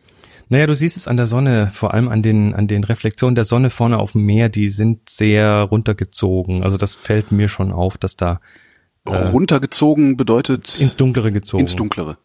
Also das siehst du an den Rändern der Reflexion, die einfach farblich anders aussehen als das umgebende Meer. Hm, Das ist so ein bisschen, äh, okay, aber das ist so eine Kleinigkeit. Ich finde das Bild ganz schön, weil das so, Ja. So eine, so eine spielendes, spielerische Szene mit, mit so Halbsilhouetten. Man sieht noch ein bisschen was davon, aber hauptsächlich Silhouetten. Hätte man die Silhouetten zu ganzen Silhouetten kriegen können, ohne dass die Sonne scheiße aussieht? Hätte man können, ja. Aber muss ja nicht. Also Aber wie macht man das? Da gibt's ja beliebige Abstufungen. Na, indem man den, den unteren, also die, die, die Tiefen noch weiter runterzieht. In dem Fall wahrscheinlich den Schwarzregler ein bisschen Ah, okay. Dann würde alles, was dunkel ist, halt noch dunkler werden. Dann würden aber auch die Kontraste im Wasser vorne stärker werden. Ähm, ja. Aber ich, ich mag das so. Also gibt ja beliebig viele Abstufungen zwischen Bild, zwischen normalem Bild und Silhouette. Hm. Ja, also das ist das erste. Ähm, gefällt mir. Ja, hat Der so eine, was gerade, ganz schön, find ich was gut. Ja, ja, genau. Und damit Heisterkamp nicht wieder rummeckert. Ähm, das, was ich so schön finde, ist, da ist, da ist Dynamik drin, aber es ist trotzdem so eine Gelassenheit. Ja. Außer so eine Unbeschwertheit. Ja, ja, aber ja nicht, nee, da das meine ich nicht. Ich meine tatsächlich so eine ruhige Gelassenheit. Also es ist so, während man das sieht, fühlt man sich, als würde man eigentlich irgendwo in einem gemütlichen Sessel am Strand sitzen. Mhm. So und das, das, äh, das Treiben an sich vorbeiziehen lassen. So, aber selber ist man, ist man in Mhm. Ruhe. Das ist Kameraposition selber sehr niedrig. Das Ja, siehst du daran, ja. wie der Horizont äh, durch die Knie schneidet. Also äh, im Normalfall, wenn du stehen würdest, dann wäre das anders. Also die ist, die ist bewusst sehr niedrig gewählt, diese Perspektive. Dadurch äh, stehen die Personen sehr stark gegen den Himmel und nicht gegen das kontrastreichere Wasser. Mhm. Das macht es auch noch ein bisschen, ja, ein bisschen Cocktailsesselchen. Wir sitzen in Genau. einem Du Cocktailsesselchen. sitzt, du sitzt und das merkst Ja. du auch an Ja. Mhm. daran, wo der Horizont ist. Das ist das Schöne bei so Bildern am Strand, da sieht man genau, wo der Horizont ist. Also da, das ist in den Bergen oder sonst wo, ist das immer schwieriger abzuschätzen mit der, mit der Position der Kamera. Hier ist es relativ klar. Das war das eine. Das nächste ist von Andreas Titel. mein lieber Herr Gesangsverein. Ja, auch das Jetzt bin ich äh, neidisch. Jetzt bin ein ich etwas weitwinkliges Bild, so wie das erste. Ähm, das ist ein, ja, ein Gewitter. Was Und nicht nur, nicht nur das Gewitter, sondern man sieht eben hinten äh, düstere Wolken und dann ein Blitz, der vom Himmel ins Wasser fährt. Das scheint also auch irgendwo am Wasser zu sein. Das ist nicht die Gemeinsamkeit übrigens. Ja. Äh, Im du siehst im Vorder Vordergrund rechts eine Hütte und eine, Holzhütte ist, es sieht skandinavisch aus. Ja gut, Wernersee äh, wird wahrscheinlich auch skandinavisch sein. Ne? Genau, dann noch so, eine, so ein Wassertümpel vorne, der von Steinen umfasst ist. Ähm, ja, das ist schon, also da, da ist sehr viel dran bearbeitet. Das sieht man so ein bisschen an den Kanten, da vor allem an der, der linken Kante des Gebäudes, da siehst du so Halos. linken Kante des Das- Gebäudes sehe ich Halos. Warte mal. Unten, unten auf Horizonthöhe ist, da ist die linke Kante des Gebäudes, geht halt in den Hintergrund über so eine helle Geschichte über. Ach so, ah, das, das Wasser, wo das Wasser so ein bisschen hell Genau. äh, daherkommt. Ja. Oder auch der Himmel, da siehst du einfach, da ist, da ist, äh, da ist fleißig gepinselt worden, dass der Vordergrund noch so rauskommt. Ist wahrscheinlich auch notwendig gewesen, weil ja, du hast hinten das, äh, den Blitz und dafür musste relativ, relativ wenig ISO und äh, relativ wenig ähm, äh, mit relativ geschlossener Blende arbeiten, damit das in irgendeiner Form ordentlich abgebildet wird und nicht komplett ausbrennt. Hat der da EXIF-Daten dabei? Ich guck grad mal. Blende 5, 25 Sekunden. ISO 100, 25 Sekunden bei Blende 5. Ja, sehr schön. Mhm. Ja, gut. Aber es ist auf jeden Fall so, dass der Vordergrund wahrscheinlich relativ duster war und den hat er natürlich Ja. aufgehellt. Ähm, Boah, das bin ich Ding- neidisch. Dem könnte man Abhilfe schaffen, indem man sagt, ich schieße einfach eine lange Aufnahme, wo der Vordergrund ordentlich belichtet ist und äh, kombiniere mir die nachher zusammen. Dann kannst du auch Vordergrund rauschen und so weiter. Ach, du meinst aus der, aus der gleichen Perspektive? Das steht ja Ja, ja, sowieso klar, auf dem steht auf Stativ. dem Machst dann Stativ. einfach nochmal ein Bild, Klick und ja. Mhm. Das wäre so so eine der der Abhilfen da. Das Kann Lightroom das, dass du sagst, diese beiden Fotos übereinander legen, kombinieren? Äh, du kannst es zumindest äh, so weit, dass du, dass du die als HDR kombinieren kannst, also als dunkle und helle Aufnahme vom gleichen Standpunkt aus. Ja. Ob das dann mit dem Blitz funktioniert, also ich vermute, das ist irgendwo Affinity Photo oder Photoshop. Oder Der so. Blitz ist wirklich grandios, ehrlich. Also ich bin wirklich sehr, sehr neidisch. Also so einen Blitz würde ich gerne mal fotografieren können. Tja. Wahnsinn. Das auch vor allem ist das natürlich gut, weil der, das Gewitter kommt erst an. Das heißt, du hast da, wo die Kamera steht, vermutlich noch keinen Regen. Ja. Und äh, so, sowas ist natürlich cool, weil dann der Blitz und, und, und du hast mit dem mit der Brennweite auch relativ viel äh, abgedeckt am Himmel. Das heißt, die Chance, dass der Blitz dann auch tatsächlich mal draufkommt, ist relativ groß. Ja, super. Ja, und das äh, dritte Bild ist von Mark Kornhaus Rorschach. Oh, Clownkotze. Äh, da- Das ist, das ist tatsächlich so, der Farben, Farben angeknallt. Also das in der Nachbearbeitung ist das sehr, Sehr schön. äh, sehr, sehr, sehr kräftig. Für meinen Geschmack schon ein bisschen zu. ich wollte gerade sagen, du kannst sowas ja nicht wirklich leiden. Ne? Ja, das, äh, das geht mir so ein bisschen gegen den Strich, was die Farblichkeit angeht. Ähm, ich hätte zumindest, ich glaube, ich hätte zumindest den, den blauen Himmel etwas abgemildert. Ja, Also damit die er nicht so Sättigung- künstlich aussieht. Ne? Der sieht sehr künstlich aus. Die, die Sättigung an der Stelle ein bisschen rausgenommen aus dem Blaukanal. Das würde wahrscheinlich schon eine Menge ausmachen. Ja, auch hinten rechts ähm, an den Fenstern, die sind auch sehr blau. Das Gebäude hinten rechts oder rechts hinten. Ja, das würde dann ja damit, würde wenn dann damit Blaukanal auch nämlich verschwinden, würde stimmt, da ja. auch ein bisschen weggehen. Das ist so meine Idee. Aber na, ist okay. Also ähm, was ich an dem Bild mag, ist ganz einfach diese Symmetrie darin. Du hast äh, im Vordergrund unten einfach eine komplette Kopie des Gebäudes noch Ja. auf dem Kopf stehen. Das geht auch nicht immer so ein Bild zu machen, weil das geht nur, wenn da wenig Wind pustet. Sonst Ja, siehst du wenn die das Wasser Reflexion ruhig nicht so ist. schön Mhm. klar. Also je ruhiger das Wasser ist, desto besser. Ähm, und dann finde ich das ganz cool. Also Reflexionen sind fast immer geil. Ja, ja, ist auch was, wo ich äh, ich habe ich habe ab ab demnächst habe ich wieder mehr Zeit. Ähm, also oder was heißt mehr Zeit, mehr Muße, äh, so dass ich auch mal wieder einfach mal einen ganzen Tag raus kann, um ein um, um zu fotografieren. Und da freue ich mich auch schon drauf, weil genau das ist es, dass ich wollte mit Reflexionen mal ein bisschen spielen, auch gerade so in Pfützen und so. Also Ähm, wenn's- Pfütze ganz tief gehen und Ja. dann hast du hast du plötzlich einen, einen See im Vordergrund, ja. Wenn's, also wenn es geregnet hat, mit Pfützen spielen wollte ich und dann warte ich eigentlich auch darauf, dass die Sonne tief steht und keine Wolke am Himmel ist oder nur sehr wenig, dass ich mal so richtig lange, kan- lange harte Schatten habe. Wusstest du, wollte dass du, dass man Fotografenpfützen kaufen kann? ich, Detachable Mit dem Holes, meinst du? Nein, nein, nein, nein, sondern, kennst, du sondern kennst du Detachable Holes? Gab's Ähm, bei, bei uh, Who Framed Roger Rabbit? Bei diesem Ah, okay, Film. Wo stimmt, so, eine, ja. so eine Kiste mit Acme Detachable Holes. Und dann hast du halt einfach so einen Lappen genommen, hast ihn an die Wand geworfen und dann war da ein Loch. Das ähm, das, das habe ich, das habe ich mal programmiert. Ich habe mal ein Loch programmiert. Und Auch nicht zwar, schlecht. Äh, damals in diesen Multi-User-Dungeons, so Text-Adventure-Online-Geschichten, äh, da habe ich ein Loch programmiert, was man sich, in, also du hast ein Loch in der Tasche, aber halt ein Loch in der Tasche. Und wenn du dann irgendwo dich verlaufst, verläufst in einem in einem Dungeon irgendwo, dann kannst du das Loch aus der Tasche holen, kannst es auf den Boden werfen, Super. äh, kletterst da rein, gehst einmal nach rechts und kommst dann bei der Super. Kirche raus. Ja, und das, genau Loch so bleibt, muss das. das Loch blieb dann da liegen. Der nächste, der vorbeigekommen ist, konnte sich dann das Loch einsacken und Ach, zum Mitnehmen wieder. weiter Ah, zum Mitnehmen, klar. ja, super. Da habe ich mal eins gemacht. Na egal. Ähm, was haben diese drei Bilder gemacht? Äh, warte, was macht, was macht, was macht ein Fot Fo- äh, was Fotografenpfütze? Ist das einfach ein Teppich, den du hinlegen kannst, der Nee, das ist ein kleines flaches Becken äh, aus so einem schwarzen Vinyl. Mhm. Und da machst du dann irgendwie zwei Liter Wasser rein. Und dann machst du es auf, also auf dem Boden, zwei Liter Wasser rein und dann legst du dich auf den Bauch und hast im Vordergrund einfach eine, eine perfekte Reflexion. cool. Wet down. Kann man irgendwo kaufen. Wet down zu Hause, ja. Genau. Was haben die drei Bilder gemeinsam? Alle am Wasser ist ja nicht, ne? Nee, ist nicht. Haben sie, ja, haben sie gemeinsam. Sie haben alle, was haben sie denn alle, was haben sie denn gemeinsam? Haben sie Reflexion? Nee, auch nicht wirklich. Also der Tümpel reflektiert ja auch nicht wirklich. Sie haben alle Vordergrund. Sie haben alle vor, ah, äh, sie haben alle Vordergrund. Also erstes Bild mit den mit den Ja. äh, Silhouetten. Ja. Äh, das wäre bei weitem nicht so gut, wenn der Fotograf gestanden wäre. Ja. Der ist ganz tief runter und hat damit einfach vorne sehr viel interessantes Wasser. Was Ja.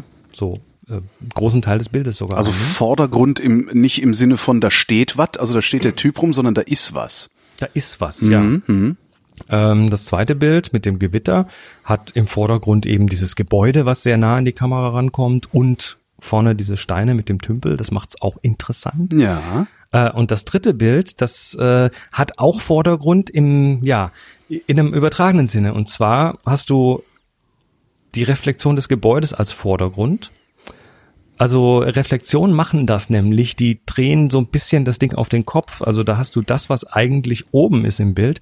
Also normalerweise, wenn du ganz normal ein Foto machst, dann ist der Vordergrund im Bild meistens unten, der Mittelgrund in der Mitte und der Hintergrund oben. Das ist einfach die klassische Aufteilung der der, äh, der Entfernungsverteilung. Und in dem Moment, wo du Reflexionen reinpackst, drehst du das um. Das heißt, das, was eigentlich am weitesten weg ist, nämlich hier der Himmel, Ja. wird zum Vordergrund. Und das macht solche Reflexionen unter anderem äh, so interessant, weil du so eine Umkehrung der Verhältnisse hast. Und wieder was gelernt. Tja. Einreichungen zur Bilderschau und Frageneinreichungen ähm, wie immer unter den Links im Blog äh, vrind.de und äh, die nächste Fotografie, die kommt bestimmt. Vielen Dank, Chris Marquardt. Du musst jetzt sowas sagen wie Tschüss oder so. Also, Ach so, äh, ich dachte, das, ich dachte, jetzt spielst du spielst schon Musik ein. Nee. Äh, tschüss. Tschüss. Tschüss, und, Holgi. Und Danke. äh, euch danken wir wie immer für die Aufmerksamkeit natürlich. Und jetzt kommt die Musik.